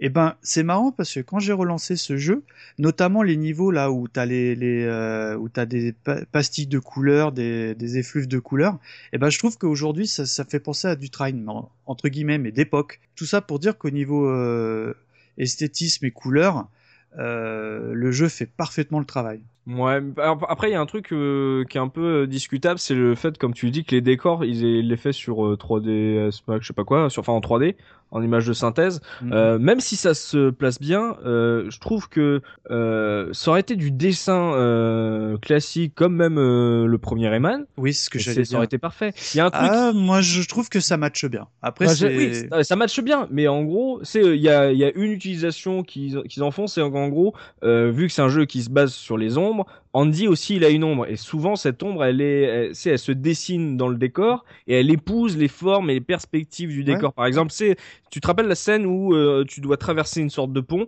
et euh, t'as vraiment l'animation rigolote Ah, c'est du, génial, de- ça. du monstre derrière toi, c'est en mode vraiment cartoon, euh, Tex Avery qui te qui te poursuit et en fait un truc tu ne le remarques même pas, hein, c'est qu'au fait au fond du ravin tu vois les ombres euh, des deux gars qui avancent, mais tu le remarques pas. Le, le décor aurait été du dessin. En plus, c'est du, c'est des tableaux euh, euh, les uns à la suite des autres. Ça aurait été pareil pour moi. Et moi, euh, moi, je veux l'avis de même notre les- euh, je veux l'avis de notre graphiste là, je Ah veux bah l'avis oui. de Biscotte. Biscotte, dis-nous tout. Euh, bah, je vais être d'accord en fait avec les deux. Je vais faire mon normand. Euh, c'est vrai que bah, d'un point de vue technique, pour l'époque, je pense que ça aurait pas pu être fait en 2D parce que c'est vrai que les parties du, les grosses parties du décor qui s'effondrent, ce genre de choses, ça aurait été difficile à faire en 2D et ça aurait moins bien rendu. Après, euh, bah moi je trouve que, enfin voilà, la scène que décrivait tout à l'heure. Euh, Mikado Twix euh, euh, marche encore encore aujourd'hui marche quand quand tu tires sur l'espèce de, de crâne et que tout s'effondre en arrière-plan et t'as les créatures qui sortent du fond et qui viennent au premier plan. Je la trouve toujours toujours terrible cette scène. Elle est vraiment euh, euh, d'un point de vue esthétique oui alors les créatures euh, les créatures noires ce choix d'aplat parce que donc les créatures elles sont vraiment voilà c'est des aplats noirs. Et il y a juste les contours qui se dessinent elles ont des expressions quand je parlais de Gremlins euh, c'était vraiment ça elles ont vraiment Ah oui. des expressions euh, à mourir de rire euh, encore aujourd'hui enfin il y, a- il y a très peu de jeux maintenant qui, qui ont un travail d'animation comme ça parce que bon, ça se fait ça se fait plus Oui, D'ailleurs, enfin, euh, ju- juste, juste coupe biscotte. Euh, j'ai vu que donc ils ont fait des sprites comme l'a dit Mika sur Deluxe Paints. À un moment, ils voulaient faire les sprites en cellulo, comme un dessin animé euh, classique, Ah et que ça leur coûtait une blinde. tu, tu le ressens en fait, tu, tu le ressens Mm. ce travail sur euh, sur le dessin animé en fait. Leur envie de faire un de faire un dessin animé, elle se ressent dans, dans, dans les animations d'Andy et dans les animations de des créatures noires. Après dans les scènes 3D, tu sens qu'ils ont un peu plus de mal euh, dans l'animation, c'est un petit peu plus euh, on dirait des momies quoi, mais euh, euh, dans et- tout et ce qui est tout ce qui est c'est 2D, filmé en, en 15 FPS à tout casser. Non, mais c'est euh, même si à l'époque euh, le, les cinématiques, euh, leur qualité, elle était, c'était même pas à débattre. C'était euh, 30 minutes de cinématique de cette qualité, c'était, ça restait impressionnant. Mais Mika, il a raison, ça vieillit par rapport aux animations du, jeu, ça vieillit. Tu prends dans une même période les cinématiques de Broken Sword, j'en reviens toujours au Chevalier de Baphomet, en dessin animé école Dunblunt, Dunbluth. Et bah, c- j- moi j'imagine Heart of Darkness avec euh, une demi-heure de dessin animé euh, fait par les gobelins, ça aurait été tip top. Bah ouais. Et puis un Mais truc bon. qu'on n'a pas souligné aussi, c'est que le jeu, il est en 16 neuvième. Et ça, c'était c'était inédit à l'époque parce que je pense qu'ils ont voulu faire un traitement euh, cinématographique, mais le jeu, euh, moi j'avais, je m'en souvenais absolument pas. C'est en préparant le, le podcast, et ben le jeu est en natif en 16 neuvième. D'accord. Et ça, Ouais, ça c'est, enfin, je trouve ça hallucinant parce que euh, on parle Personne vraiment. n'avait une télé 16 neuvième, mais c'est Bon. impressionnant. Ouais, mais euh, bon, moi j'ai rejoué sur une cathodique parce que euh, la PlayStation hors cathodique, c'est, il faut vraiment pas le- lancer des jeux euh, comme ça parce que c'est au niveau de la résolution, on est, on est du, sur du très très bas hein, sur PlayStation, mais sur une cathodique, le jeu, franchement, aujourd'hui, il est encore hyper plaisant à y jouer. Moi, je, enfin, c'est marrant, on parle un peu de traitement de dessin animé. Moi, j'y ai joué, euh, mes, mes enfants me, me regardaient y jouer. Vraiment, j'avais le sentiment qu'ils regardaient un dessin animé où j'intervenais dedans. Et ça, je trouve que pour Un le dessin coup- animé très très court puisque papa n'avançait pas des maths. Mais papa, pourquoi t'as éteint quand le, Mais avance le- là, on veut voir la suite. quand Oui, le bah, crocodile il a en squelette il a fermé la gueule non mais euh, mais euh, au-delà de ça franchement le traitement qu'ils ont voulu donner au jeu euh, fonctionne bien. Parce que moi mes enfants ils m'ont regardé jouer. Bon euh, ils, sont- ils sont vraiment pas en, en kikiné tu vois. Ils ont pas décroché au bout de 5 minutes. Ouais, mais il est Pourtant, beau. t'arrêtais pas de crever. oui et j'ai rage quitte en plus hein, plusieurs fois enfin bon ça c'est autre chose à un moment je suis oh allez les gars allez vous coucher il est tard C'est le genre de jeu où les noms d'oiseaux. euh, oh là là euh, bah ouais, ah je confirme Oh oui. Mais euh, per- personne m'a cité le, le- comme on aimait le faire encore euh, quelques années auparavant. Le, le- en gros, le, pour montrer que ce jeu était extraordinaire en termes d'animation, c'est le nombre d'animations euh, présupposées parce que euh, quand tu relis euh, des articles de l'époque, on n'arrête pas de te dire voilà, rien que Andy, c'est plus de 2000 animations. euh, Ah, je sais pas, je- ça m'a même pas traversé l'esprit, ça. Je, je, je sais pas si. Oh, je pense qu'Andy doit être bien équipé au niveau animation parce que. Ah oui, bah, bah, bien sûr que. il- Mais le, le pire, c'est que c'est vrai, c'est que vraiment ils sont, ils, ils ont fait un énorme travail sur l'animation du personnage, que ce soit Andy ou euh, le reste. Mais c'est vrai qu'à l'époque, on aimait bien jouer justement sur ces Mm. chiffres-là, et le chiffre de 2000 sprites d'animation juste pour Andy, ça reste un chiffre extrêmement impressionnant. Je rappelle, euh, on en avait parlé à l'époque pour euh, quand on avait fait le podcast sur euh, justement Aladdin Aladdin, et- ouais. et sur la version donc Mega Drive ou Aladdin version Mega Drive euh, je me rappelle plus du chiffre exact j'ai pas réécouté l'émission et j'ai pas retrouvé mes notes mais c'était dans les environs des 270 sprites ou un truc dans le genre donc Hmm. on est quand même à, à vraiment un chiffre qui est imposant et ça vient de toutes les morts de toutes les... ce qui fait que Andy est un personnage vraiment vivant et vraiment intéressant dans le jeu je parle bien dans le jeu Et le jeu est vivant d'une manière générale parce que euh, chaque décor fourmille de détails. Moi, je trouve que euh, quand t'es dans la jungle, des trucs comme ça, avec, tu sais, les espèces de plantes carnivores qui ressemblent à des serpents, Ouais. bah, je trouve ça super parce que c'est ça, ça grouille, tu vois. C'est c'est une- la, la jungle, elle est dense. Quand Le, t'es le dans les- des lacs. Ouais, voilà, quand t'es aussi, tu sais, dans les, dans les volcans, bon, cher à Eric Chahi, on sait qu'il adore ça, tout ce qui est volcan, mais euh, ça grouille de vers de terre, tu sais, des espèces de grosses, euh, des larves de tu sais, des trucs comme ça. Moi, je trouve que c'est vachement bien fait. Encore aujourd'hui, c'est encore très très plaisant à, quoi, ça flatte l'œil. hein. Ouais, moi, je, je, je partage ce point de vue où euh, je, je trouve que graphiquement, euh, à part forcément Andy qui a quand même un côté plus pixelisé qui vient justement des sprites, contrairement, on va dire, au décor plus pré-calculé 3D, mais je trouve que le jeu graphiquement a super bien vieilli hors séquence cinématique. Mm. Les séquences cinématiques aujourd'hui, déjà à l'époque, j'ai eu beaucoup de mal. Mais en les revoyant aujourd'hui, c'est juste plus possible. Quoi. Bah, Bah, déjà, com- comme on l'a dit, au niveau de la mise en scène, c'est pas possible.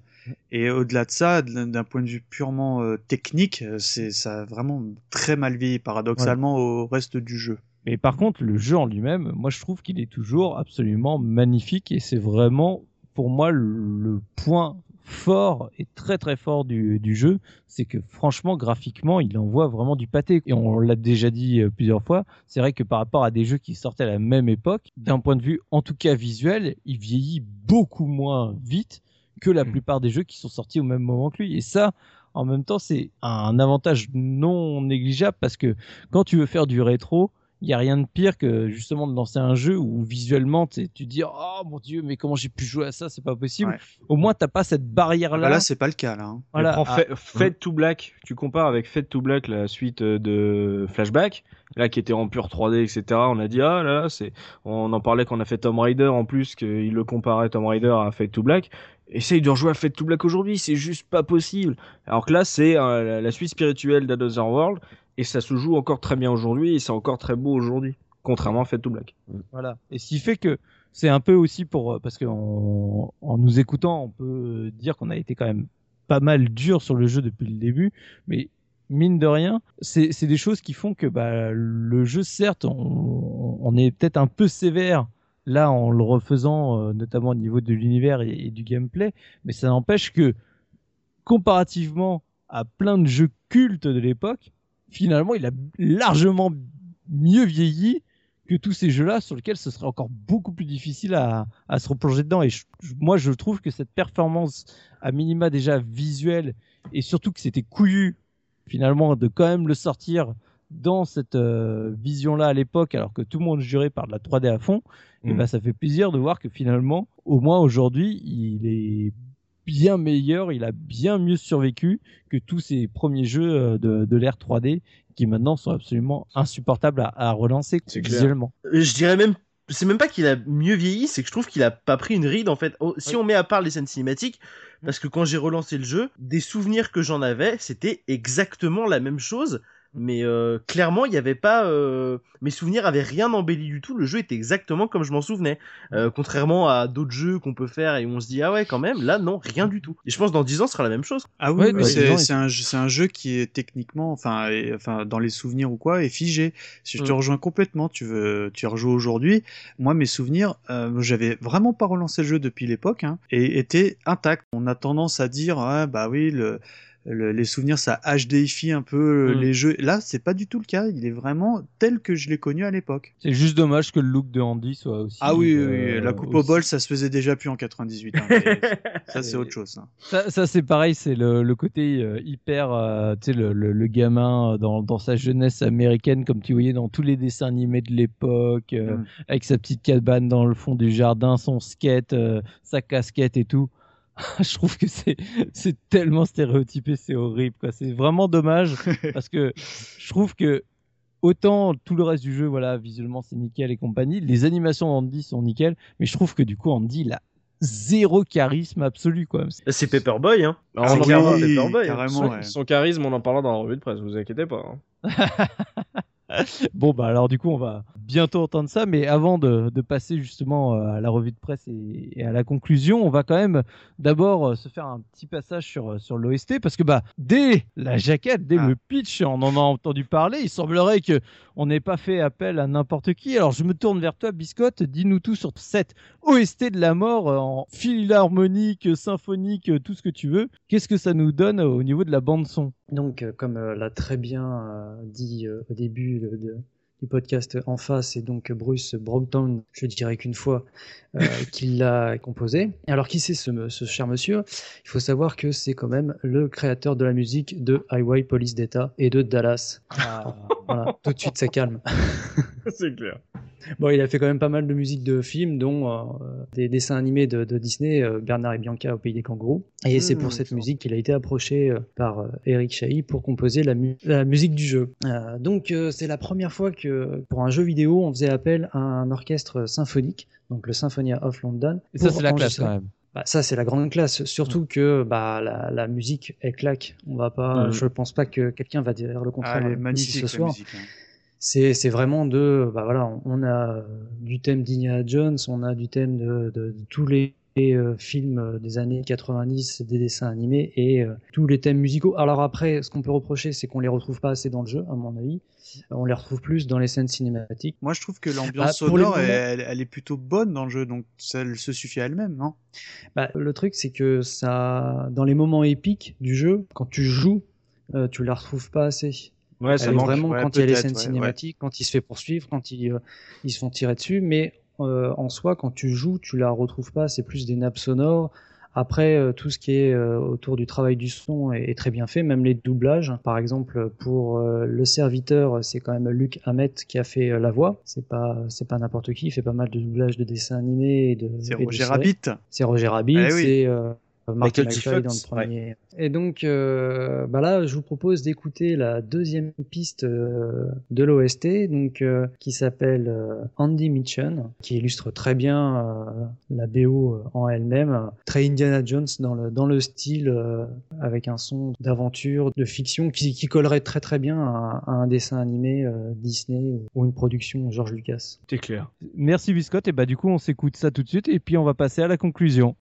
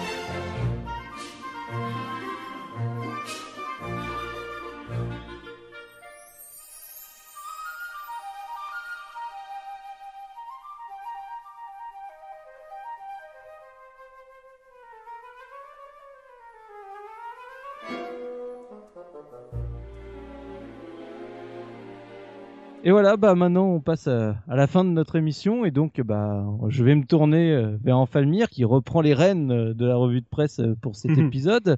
Alors bah que disait la presse à l'époque? Quel a été l'avis des différents testeurs dans les dans les magazines? Je te choure ta, ta rubrique, voilà, tu me choures Ouais, la je, je te choure la t'ai- je tienne. t'ai chouré ton micro, alors chacun son. C'est ça.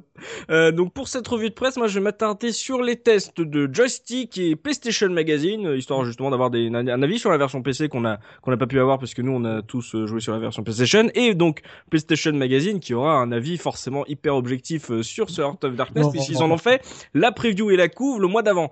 Euh, donc euh, alors que ça soit l'un ou l'autre, déjà ça revient pas mal sur le statut d'arlésienne du jeu. Euh, JP en a parlé, euh, bébé JP en a parlé euh, sur euh, les années d'attente entre la première présentation et sa sortie tardive.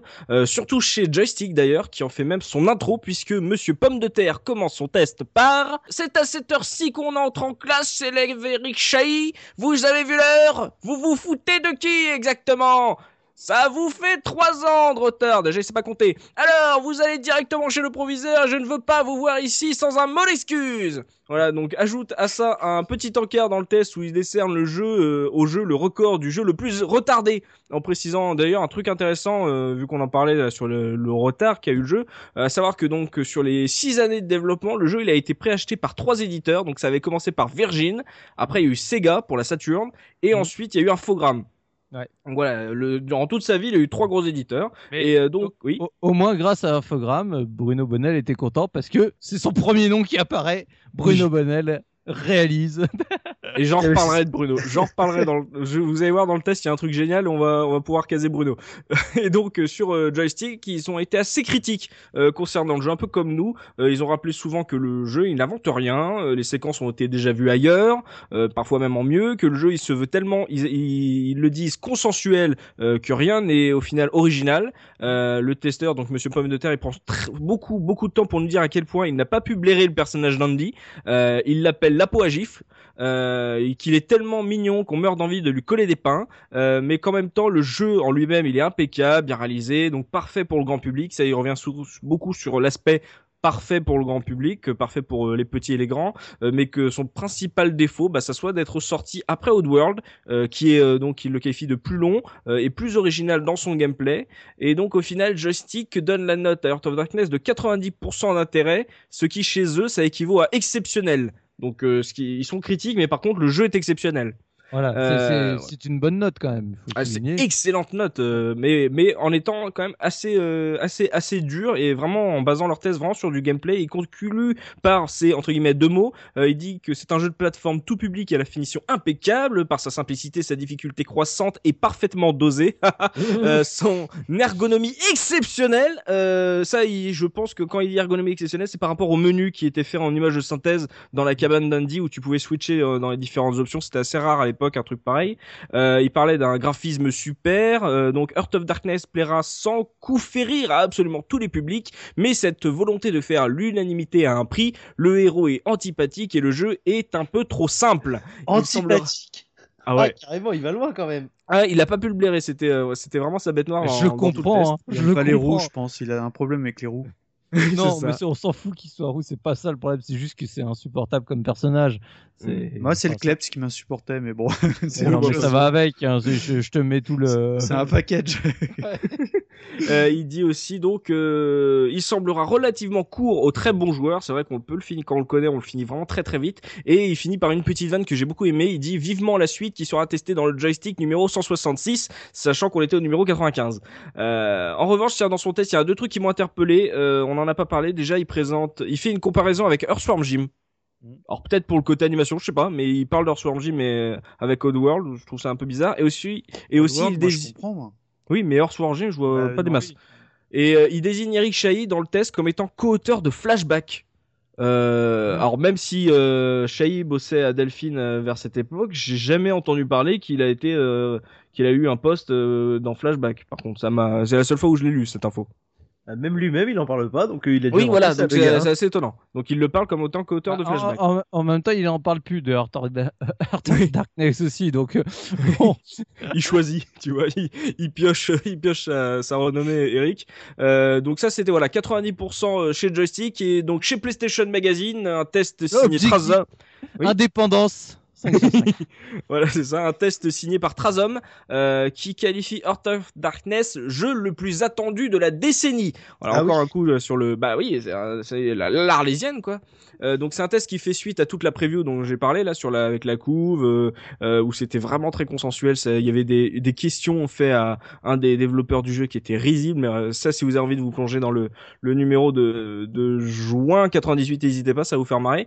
Donc il prend beaucoup de temps à tracer la jeunesse du projet Trazom au début, euh, vu qu'ils ont eu la preview, donc il parle vraiment du côté équipe. Euh, il va assez, euh, enfin contrairement à Joystick qui avait vraiment dans le gameplay, là PlayStation ils prennent beaucoup de temps pour parler de la genèse d'Amazing. Euh, là Traz il parle d'une sorte de retour au jeu à l'ancienne, à une époque dominée par le business game, avec trop d'exploitation de licences médiocres. Ce qui nous amène à Bruno, parce que je trouve ça ironique de porter comme exemple du petit jeu résistant français, un jeu produit par Bruno Bonnel. Fallait quand même C'était génial, ça. L'ironie euh, au summum. Et euh, parle d'un résultat hallucinant. Il fait le rapprochement avec l'univers de Disney et de Steven Spielberg, euh, aussi bien dans la bande originale que le graphisme euh, léché. Il met en avant les 16 millions de couleurs de la version PlayStation, qui, contrairement, en fait, je crois que c'est Gen 4 d'ailleurs qui en parle. il paraît que en termes de graphisme, la version PC était un peu light. Euh, ça tournait sur des, des petits, des petites configs, mais euh, c'était pas assez poussé pour les grosses configs apparemment. Je crois, Euh, crois qu'il tournait même jusqu'au 486. C'est pour te dire à quel point euh, Mm. ça devait pas manger beaucoup quoi. Parce Ouais, que il est- pour, passer avant même le Pentium en 98, euh, ouais, ça devait être vraiment. ça devait- ils, a- ils ont dû faire quelques concessions visuelles à mon avis. Ouais, c'est un peu bizarre en fait. Voilà, la version PlayStation est vachement mise en avant graphiquement comparée à la version PC qui est visiblement un peu faible d'après les tests. Euh, donc, euh, donc euh, les 16 millions de couleurs apparemment c'était une première dans un pour un jeu PlayStation. Il note euh, juste un point négatif sur le test Razom, le fait que les cinématiques soient d'une qualité moindre que celle du jeu Oddworld qui est sorti avant.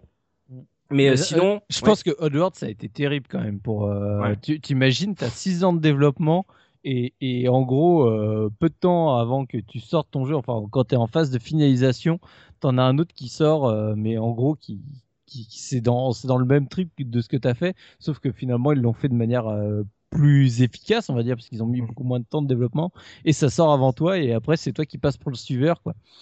C'est- En plus, il faudra vérifier. J'ai pas les, les dates de sortie, mais apparemment, d'après les tests, en plus, les deux premiers jeux Oddworld étaient sortis à la sortie de de of Darkness. Faudra Ah, il y avait déjà le deuxième? Bah en fait, il, dans le test, il parle de l'Odyssey d'Abe et l'Exode d'Abe dans le test. Donc je sais pas. mais plus mal.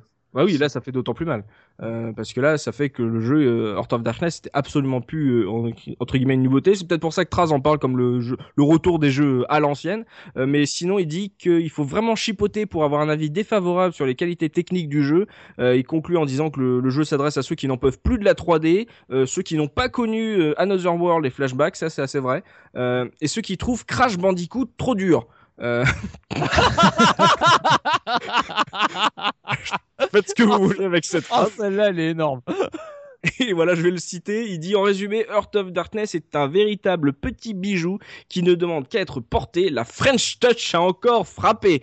Et il donne au jeu la note de 9 sur 10. Donc encore une Oh excellente là note. Hyper objectif le type. hein. Ah ouais, voilà, c'est ça. On peut, voilà, c'est PlayStation Magazine, mais aussi une note énorme à 90%. 90%. Euh, vous prenez Pre- Player One, lui, ils ont mis, eux, ils ont mis 92%. Console Plus, ils ont mis 90%. Et chez Joypad, il a eu 8 sur 10. Donc Oui, c'est vraiment un carton au niveau des notes. Ouais, Après- je, je crois que l'accueil aussi avait été, euh, moi je me rappelle à l'époque, en tout cas, beaucoup de gens avaient énormément apprécié le jeu. Donc euh, finalement, c'est ce qui compte aussi, c'est que le, le test de l'époque euh, aussi retranscrive le, le comment les gens le reçoivent à l'époque. Moi, c'est marrant, j'étais resté sur une idée reçue que le jeu s'était fait un peu bâcher dans la presse à l'époque. Euh, Parce que Non, peut-être que tu l'avais pas lu la presse.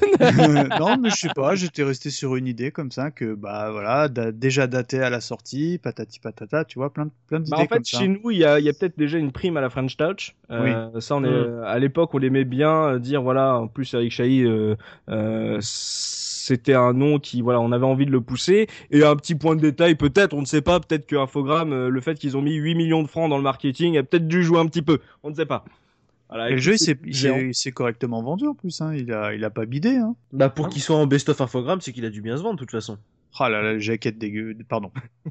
Voilà. mais, mais par contre, euh, c'est chose surprenante parce que le, le- je pense que le jeu s'est bien vendu, mais ça y est, le, le studio après, bah, il a, il a plus rien fait. Qui est finalement surprenant parce que tu dis, bah, si Je pense finalement. qu'ils le- étaient rincés les, les types, non? Ils en Ah, avaient je- plein le dos, hein, non? Ouais, je, je, je pense qu'ils se sont dit, bon, écoutez, euh, voilà, ça fait six ans qu'on travaille ensemble, ça a été dur, ça a été douloureux. Bon, bah, on va, on va arrêter là le. Puis t'arrives, à une époque où le jeu vidéo d'un coup euh, n'est plus fait pour les petites équipes euh, et c'est pas étonnant que ces personnalités-là soient revenues à l'explosion des jeux indépendants euh, il y a quelques années. C'est que le jeu vidéo était devenu une énorme industrie où euh, tu pouvais plus créer comme ça un jeu euh, de A à Z en, en, en petit comité. Euh, c'est aussi pour ça que certains grands noms de, ce- de cette époque des années fin des années 80 début euh, années 90 ont ont pris un peu leur euh, leur marque et ont pris un peu de recul euh, sur le monde du jeu vidéo aussi. Tout à fait. Bon, c'est tout pour la revue de presse, euh, enfin C'est tout pour la revue de presse, Soubi. Eh ben, je me tourne vers BBJP. Alors, euh, on on a donné pas mal de, de petites anecdotes, mais je suis sûr que t'en as gardé encore quelques-unes sous le capot. Ah, il y en a quelques-unes, j'ai l'impression d'être Jordi quand tu m'appelles euh, bébé JP, c'est extrêmement déstabilisant. Dur, dur d'être un JP. Alors oui, dans les c'est pas mal parce qu'en fait, pendant tout le podcast, vous m'avez euh, donné des, euh, des rampes de lancement pour les anecdotes, mais comme elles arrivent plus tard dans l'émission, j'ai pas pu les saisir. Euh, Ah, vas-y, je- maintenant, vais- euh, prends, prends tout, fais la Gatling là. Je, je vais citer pêle-mêle quelques anecdotes qui sont euh, plutôt rigolotes mais pas très intéressantes en elles-mêmes, mais elles sont assez drôles. Et à la fin, j'en ai une grosse que je trouve vraiment cool. Oh, s'il te plaît. Oh, eh oh hein C'est pas- C'est pas moi qui l'ai dit. Du coup, alors euh, tout à l'heure, euh, Biscotte, tu parlais des doubleurs du jeu, euh, donc Lucamet évidemment qu'on a cité. Ah. Mais je voulais absolument citer euh, Christian Péissé, qui est la voix française du capitaine Haddock dans Tintin, qui fait euh, la voix du grand sage. Bon, il parle pas beaucoup le grand sage, mais on reconnaît quand même sa voix. Mec, il a euh, deux répliques. C'est- Mais non, Oh, mais c'est lui Mais Le grand sage, c'est celui qui montre une photo de d'Amigo tout nu avec des tétés. Ouais, Ouais, et puis c'est lui Voilà. qui sniffe sa pipe à eau, qu'il n'y a pas que de l'eau dedans. C'est ça. Ouais. Je suis pas arrivé jusque-là, mais le je chaman, pas. tu sais. Ah, le tu- chaman cliché, quoi. T'as raté des trucs exceptionnels. Euh, pour, en ce qui concerne Bruno Bonnel, oui, on en parlait euh, que c'est son nom qui apparaît en premier euh, sur le jeu, et c'est assez drôle parce que son nom n'apparaît nulle part dans la notice du jeu. J'ai feuilleté, son nom, il... cet homme n'existe pas apparemment pour, euh, pour Eric Chahi dans le jeu. Mais on a des noms qui sont très intéressants dans le livret du jeu, puisque dans les remerciements, on retrouve Tim Schafer, quand même. Ah Eh oui, Tim Schafer qui remercie. On retrouve aussi John Hughes. Alors, je suis pas à 100% sûr que ce soit lui, mais a priori, ce serait le John Hughes, réalisateur de Breakfast Club et Ferris Bueller, ce qui est quand même euh, un, un nom euh, relativement connu. On espère pour lui c'est pas lui qui a fait la mise en scène des cinématiques. Ah. Si c'est lui, a- je pense que c'est peut-être pour ça qu'il est dans les remerciements et pas dans le staff, tu vois. Euh, sinon, euh, qu'est-ce qu'on avait d'autre sur les les plateformes du jeu? Donc effectivement, euh, il devait sortir sur Saturn. Il y avait un deal avec Sega, mais le temps que le jeu sorte, après ces 6 ans de développement, la Saturn n'était plus commercialement viable. Du coup, et ben, ils ont un peu retourné leur veste. Euh, Il y avait aussi un deal qui est à prendre avec des pincettes pour le sortir sur Jaguar CD. Alors bon, on connaît le- la destinée extraordinaire de cette console, mais le jeu a fini so- par sortir euh, au début des années 2010. En 2013, si je me trompe pas, euh, Eric Chahi a donné son accord pour que le jeu soit porté sur Jaguar CD. Sérieux? Oui, oui, donc je ne sais pas trop ce que ça peut donner. Hein, euh, c'est- y a- World, a- il est sorti sur Jaguar. Ouais, c'est ce que j'allais dire. Il y a déjà eu un portage de Ouais, la- World et- sur Jaguar. On l'avait Bah, vu à la RGC. Absolument, vachement ouais. bien. Alors, c'est c'est à prendre avec des pincettes parce que j'ai eu des informations un petit peu contradictoires, mais a priori, euh, il serait sorti sur Jaguar CD en 2013, si je me trompe pas. Voilà. Après, les amis, enfin, c'est c'est en curieux, je demande, mais c'est quoi Amigo? C'est quoi, c'est quoi l'intérêt du, du truc? J'en ai aucune idée. Non, le- non, non, le- c'est pas du tout une critique, hein, c'est une Le question. challenge hein. technique. Ouais. Bah, c'est parce qu'apparemment, d'après ce que j'ai, d'après les informations que j'ai pu trouver, c'est que à la base de la base, euh, Atari avait un deal avec euh, avec euh, Amazing Studio pour qu'il sorte sur Jaguar. Sauf que comme la console a eu une durée de vie vraiment Ah courte, non, non, non, mais ça, j'ai Ouais. bien saisi. Mais aujourd'hui, des, des types passionnés qui font ça, que- quel est l'intérêt Tu vois, c'est ça que la, la question. bah, c'est peut-être de rendre technique. à- ouais, Ouais. ou puis, puis de rendre à César ce qui est à César, comme il devait sortir sur Jaguar, c'est la boucle est bouclée quoi. Mais c'est Oui, comme si en fait tu vois t'as des fans qui, euh, qui ont envie de refaire le l'épisode euh, annulé de Flashback sur GBA tu vois. Ah, moi, j'aimerais bien jouer à Windjammer sur Amstrad. Bah t'enverras des petits mails de ton côté et puis on verra ce que ça donne. Démerde-toi. Euh, tu parles de la GBA euh, en face, c'est justement cool puisque bah euh, un portage en 2001 a été annoncé de Heart of Darkness sur GBA, puis bah il est jamais sorti. Hein. Encore, euh, et bah oui, mais non. Toi aussi, si tu veux envoyer des petits mails, euh.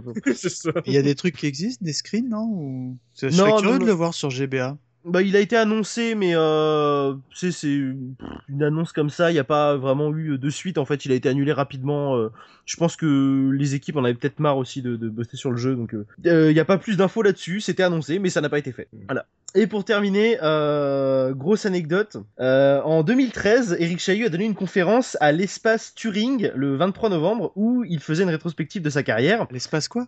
Tuning Turing. Ah, Turing, Turing. à la Ah, Turing. Ah, Ouais, alors euh, moi, mon pot d'échappement, c'est un peu William Sorin. euh, Pardon. je comprends que t'aies pu te tromper en parce que Turing ou Turing, hein, je sais pas comment ça se prononce. Turing. Turing, peut-être des gens du sud. Euh, Ah, donc, Turing. Les Donc, gars, oh là là, l'énigma, le, gars- le, le père de l'informatique moderne, bande, Ouais, d'incultes. Ah non, moi, je sais, je suis sur les gens talus. Euh, Oh la À, vache. à Peinture minima, rouge. regardez Imitation Game, ça vous fera. Oh. Bon, bref, tu podcast, j'écoute. donc, ouais, donc il a fait une euh, rétrospective de sa carrière, donc il a très longuement parlé d'Another World, et quand est arrivé le moment de euh, Heart of of Darkness, il a dit Je pourrais en parler 6 heures, mais je n'en parlerai que 6 secondes. Et je cite C'était un développement très compliqué, très long, il était fignolé aux petits oignons, mais en même temps, en 6 ans, on peut. Et il précise ce que tu disais en fait tout à l'heure, c'est que pendant que le jeu était en train de se développer, c'était la transition entre le développement artisanal et le développement industriel. Savoir euh, bah, des petits développeurs qui sont 4 ou 5 et des grosses équipes, ce qui a, bah, ce qui a fait que le jeu a eu beaucoup, beaucoup de retard, parce qu'il a été, euh, il a changé deux fois de studio, je crois, euh, de, studio d'édition. Eric Chahi confiait que la boîte avait failli couler trois fois pendant le développement, ce qui met une ambiance assez, assez étrange, je pense, quand tu développes un jeu et que tu Assez dégueulasse, on peut le dire. Hein, voilà. Voilà. Et pour terminer là-dessus, euh, j'ouvre les guillemets parce que là, c'est vraiment euh, du mot pour mot ce qu'Eric Chahi a dit. À la fin de cette conférence, quelqu'un du public lui a dit si vous pouviez parler au Eric euh, du passé, donc euh, d'il y a 5, d'il y a 10 ans, d'il y a 15 ans, qu'est-ce que vous lui diriez? Et Eric a choisi de se parler à lui-même à la fin du développement d'Another World. Donc avant de commencer Heart of, Heart of Darkness, j'arriverai jamais à le dire ce, ce jeu. Ouvrez les guillemets, Eric, fais gaffe, on va te proposer de partir sur un nouveau projet et ça va durer 6 ans. Il y a des gens qui vont te pousser à démarrer un nouveau projet, mais prends du recul, prends le temps de repartir sur autre chose, réfléchis bien et t'emballe pas. Ah, il regrette. Ce qui, eh bien, au final, euh, laisse transparaître ouais, du regret quand même. Peut-être pas sur le jeu en lui-même, mais sur le fait d'être parti peut-être trop vite sur le jeu et de pas avoir pris un break. C'est ce qu'il expliquait après le développement de Heart of Darkness. il a pris... eh, j'ai réussi à le dire. Il a pris un break euh, pour aller euh, chasser des volcans, comme il le dit lui-même. Et c'est le break qu'il aurait dû prendre après Another World et qu'il n'a pas pris parce qu'il est parti sur Heart of Darkness. Donc du coup, euh, peut-être qu'il regrette en fait euh, d'être Je parti aussi vite. Je pense que c'est humainement que ça a été une expérience absolument euh, terrible pour lui euh, parce que, enfin, tu sais, c'est six ans de développement, c'est un bébé euh, sur lequel tu travailles pendant six ans avec Mhm. toutes les difficultés, on a dit financières, humaines, parce que tu passes ton temps à changer d'éditeur, machin compagnie. Enfin, ça a dû être, mais d'un point de vue euh, émotionnel, ça a dû être une, une épreuve, mais d'une difficulté absolue. Et donc, oui, c'est, je pense que je- en fait, je pense que de son jeu, il, il en est fier du résultat final. C'est juste qu'il veut plus en parler parce que ça lui rappelle toute sa souffrance qu'il a qu'il a vécue euh, dans cette période-là, quoi. Hum. Et donc euh, là-dessus, je peux le comprendre, quoi. Et on a parlé, euh, on a parlé de Prey, on a parlé de Duke Nukem Forever. Dans le, le monde des Arlésiennes, Heart of Darkness, il a le résultat final, il a absolument pas à rougir sur ce qu'ils ont Oui. voulu faire à la base. C'est un jeu qui a mis énormément de temps, mais aujourd'hui, il est bon à jouer. euh, il est, il est certainement ce qu'ils avaient envie de faire au bout d'un moment.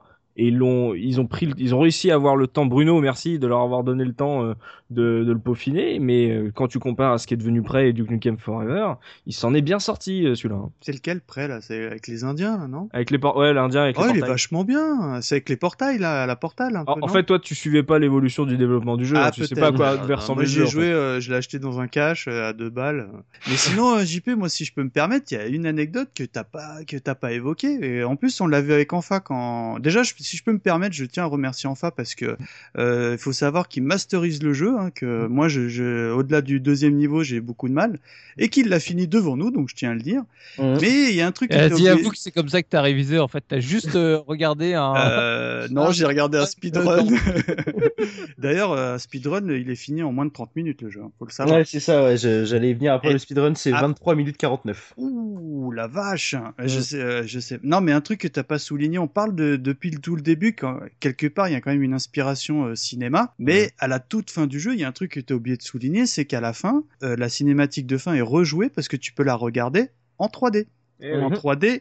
Euh, anaglyph, vous savez, ces fameuses lunettes euh, euh, rouges et, et vertes. Et euh, je crois que sur l'édition de base, tu les, tu les avais, ces lunettes. Je sais plus si... Ou Même surtout... dans le même dans le best of, hein, il y, Ah bon il y a marqué dans cette boîte lunettes 3D offertes pour la scène finale. Ah. Et d'ailleurs dans les tests, c'est un truc qui est assez bizarre. Je pense qu'ils ont eu un petit mot de la part de l'éditeur. Ils disent tout le temps, il y a une surprise à la fin, Ils- Ah. comme si, comme s'il fallait pas le spoiler, tu vois. Ouais. Mais ils le disaient pas, comme si l'éditeur a dit. Non, gardez la surprise. Je trouvais ça bizarre parce que d'habitude, euh, ou ils leur ont dit qu'il y avait une surprise, mais que la version que Ouais, eux, ils pas avaient elle était pas C'est dedans, clair, possible. on, on écrit quoi? Bah, Mettez une surprise. Ok, d'accord. Et donc, bah, c'est tout pour les anecdotes, euh, JP Oui, oui, juste euh, très très très rapidement sur le speedrun euh, de 23 minutes 49. Euh, le speedrun étant facile, c'est le speedrunner s'appelle Groubo et euh, il explique que le speedrun du jeu est assez compliqué, c'est un multi-segmenté, il a fait 40 segments du pour faire le speedrun complet et que le facteur le plus important c'est la chance en fait. Qu'il n'y a pas de glitch, il n'y a pas de damage boost possible, il n'y a pas de, de on peut pas skipper des, des scènes, c'est que de la chance. Donc on le voit dans le, dans le speedrun passer à travers des troupes Ah d'ennemis ouais. sans jamais se prendre un seul dommage. C'est un truc C'est de que fou, de la hein. chance. D'accord. Voilà, Mm. c'est du pixel près, donc euh, je pense qu'il a dû bosser à fond la caisse et refaire et refaire et refaire des milliers de fois les mêmes séquences pour arriver à ces 23 minutes 49. Mais c'est Voilà. tr- c'est très facile, tiens, je, je, je vais casser un petit peu un mythe, c'est très facile de faire un multi-segment sur des jeux comme ça, puisque vu que c'est du tableau, t'as juste besoin de Ah bah refaire oui. mourir, mourir, mourir, et tu vires toutes les parties où tu crèves, et tu Oui. gardes seulement ou celles où tu, où tu survis. Mm. Ah Après, oui, je- oui, ça oui. n'enlève rien Là, à c'est- son talent, c'est le, gros- le- monteur qui parle là, parce que c'est vrai que du coup ça doit être super simple à monter ce genre de speedrun. Ah, des tableaux euh, sans scrolling, hyper simple. Le seul problème, c'est que... Non, il n'y a aucun problème en fait. Non, Ah, non, c'est hyper simple. bah, vas-y. Vas-y, enfin, montre-nous ton skill. Ah, euh, Mais je l'ai fait sur... non, euh, je le ferai, non, tiens, mais- je le ferai sur Darkness. Fais, fais un vrai speedrun. Un vrai speedrun multi-segment. euh, euh, le- tu le fais en combien toi? Une petite heure, non, non Euh, quand on a fait les révisions, je l'ai Ouais. fait en 2h30. Ouais. Ouais, quelque chose comme ça. Une petite heure, quoi. Ouais, ouais, non, mais après. Et je suis mort beaucoup, beaucoup, beaucoup. Et il faut savoir qu'enfin, euh, il est gentil en émission, mais quand il révise, euh, c'est pas le même garçon. Non, mais c'est un langage de poissonnier ce jeu, hein, tu vois. Enfin, enfin, bon, bref. Et alors, bah, du coup, je vais me tourner vers toi, euh, Mikado Twix, parce que donc, on a parlé du jeu, on a parlé du fait qu'il y avait des petites lunettes 3D euh, dans la boîte, mais bon, si on veut y jouer aujourd'hui, combien ça va nous coûter? Alors, il faut, comme on l'a dit, il y, a, il y a eu quand même eu plusieurs éditions, euh, on va dire Platinum, version infogramme chez PlayStation, mais je me suis concentré, on va dire, sur l'édition originale. Et euh, tiens, je vais m'adresser auprès de Biscotte. Euh, à ton avis, combien un jeu complet? J'ai essayé de trouver des complets avec les lunettes et tout. Hein. Je vous cache pas que c'était très très Ouais. difficile. À combien tu penses que le, le jeu, euh, enfin, euh, combien il mériterait aujourd'hui de, de, ta, de ta part? Euh, allez, je dirais dans les, dans les 15-20 euros. Alors, il faut savoir que, en gros, on peut le trouver. euh, Après, malheureusement, c'est très très difficile d'avoir des détails parce que souvent c'est c'est pas précisé si euh, le jeu possède les lunettes ou non. Mais en gros, euh, on peut le trouver autour de 7, euh, entre 7 et 15 euros. Il n'y a pas de cote fixe. J'ai vraiment eu tous les prix, donc j'ai fait des moyennes et en gros, on tourne autour de 10-12 euros. Euh, ça peut tomber de 7, ça peut aller jusqu'à 25 euros, mais encore une fois, c'est très très très délicat d'avoir des, des états, euh, enfin l'état euh, complet ou non. Et euh, j'ai quand même trouvé un petit prix de l'escroc, Ah mais qui est pas énorme. Je suis cache pas Ah, que je suis déçu. Ça faisait un petit moment parce que Tosmo il a mis la barre assez haute là sur euh, Star Fox, il me semble. Euh, parce que os- C'est un escroc ou né. C'est c'est un Ouais, c'est bon, je suis déçu quoi, parce que sur PlayStation, euh, il y a une version blister où le mec il a mis un cellophane, tu sais, je sais pas. Et ben faut- euh, sous blister il est à 50 euros. Oh. Donc je suis très déçu Oh. parce que moi pour moi il manque un petit un petit un petit 100 devant ou quelque chose comme ça. Et euh, je me suis également concentré sur la version PC, parce qu'on l'a dit, euh, il y a deux il y a deux versions du jeu. Et en gros sur PC, bah il y a encore une fois il y a tous les prix. Hein. J'ai vraiment trouvé euh, à partir de 2,50€ et euh, bah sous blister euh, jusqu'à 44 euros. Donc en gros euh, un jeu comme celui-ci sur PC, euh, les offres on va dire la, la- les plus euh, représentées se tournent entre 2 et on va dire 5 euros. Et d'ailleurs, on, on le trouve sur les plateformes euh, des. Sur GOG, il est pas. Sur GOG, il est sur la, la wishlist. Ah, il Et est... sur Steam, euh, je l'ai je l'ai pas vu non plus. et et j'ai pas regardé s'il était en. J'ai l'impression qu'il est pas ressorti. C'est pour ça qu'en finalement les prix, je les trouve pas si euh, élevés que ça. Parce qu'il il ressort pas. En tout Ah. cas, sur euh, GOG, il est à 2642 votes euh, sur la community wishlist. Et euh, le dernier commentaire, c'est 28 octobre 2015. Et il faut, Ah oui, il faut, faut combien de votes pour qu'il décide J'en de... sais rien. Je sais, je savais même pas qu'il y avait une wishlist sur GOG. J'ai appris Ah, ça en cherchant. Ben, en fait, je cherchais savoir si, justement, euh, c'est s'il y avait une page sur les stores. Ouais. Et je suis tombé sur des wishlists ou euh, euh, sur Steam, c'est des posts de forum, genre est-ce qu'il va arriver sur Steam? D'accord. Mais Bah, je, je viens de regarder en direct, euh, du coup, euh, pareil sur Abandonware France, il est dans la liste des jeux, en gros, euh, enfin, il a une page, mais il y a, il y a pas de, enfin, il y a pas le jeu, quoi, tu, tu peux pas le télécharger non plus. Je peux faire un petit clin d'œil parce que là c'est quand même ouf, c'était absolument pas prévu, mais je suis sur la wishlist de GOG et je vois que le 1er février 2015, un certain Manjimaru 22 a dit So in love with that game, I need it on GOG. Ah là là Ah, là le là Manji, là je te là. jure, il est sur tous les coups. hein. Et ben on fait un gros bisou à Manji parce qu'on le connaît bien et on l'adore. Et euh, du coup, je suis sûr que ça lui fera plaisir de voir qu'on vient de le. on l'a, on l'a stalké sur GOG. voilà. Bah alors donc bah c'est sur ce cette dédicace que euh, cet épisode euh, donc ce podcast consacré à Art of Darkness euh, se termine. Mais vous pouvez bien sûr bah, poursuivre la discussion sur le site de la case rétro.fr. N'hésitez pas à lâcher un com, venir débattre avec nous. On fera, enfin, ce sera avec beaucoup de plaisir qu'on répondra à vos messages et surtout bah voilà, n'hésitez pas à, à laisser un petit pareil, un petit commentaire sur iTunes, une petite note, téléchargez, abonnez-vous, faites euh, tout ce que vous voulez. Et bah en tout cas, je remercie bah, mes chroniqueurs. euh, d'avoir répondu présent pour, euh, pour cette émission et, et d'être venu débattre de, de ce jeu euh, Art of Darkness. Et donc bah voilà, pour conclure, notre phrase traditionnelle, n'oubliez pas, le rétro gaming est l'avenir des consoles next-gen. Salut, salut Ciao. Salut Salut tout le monde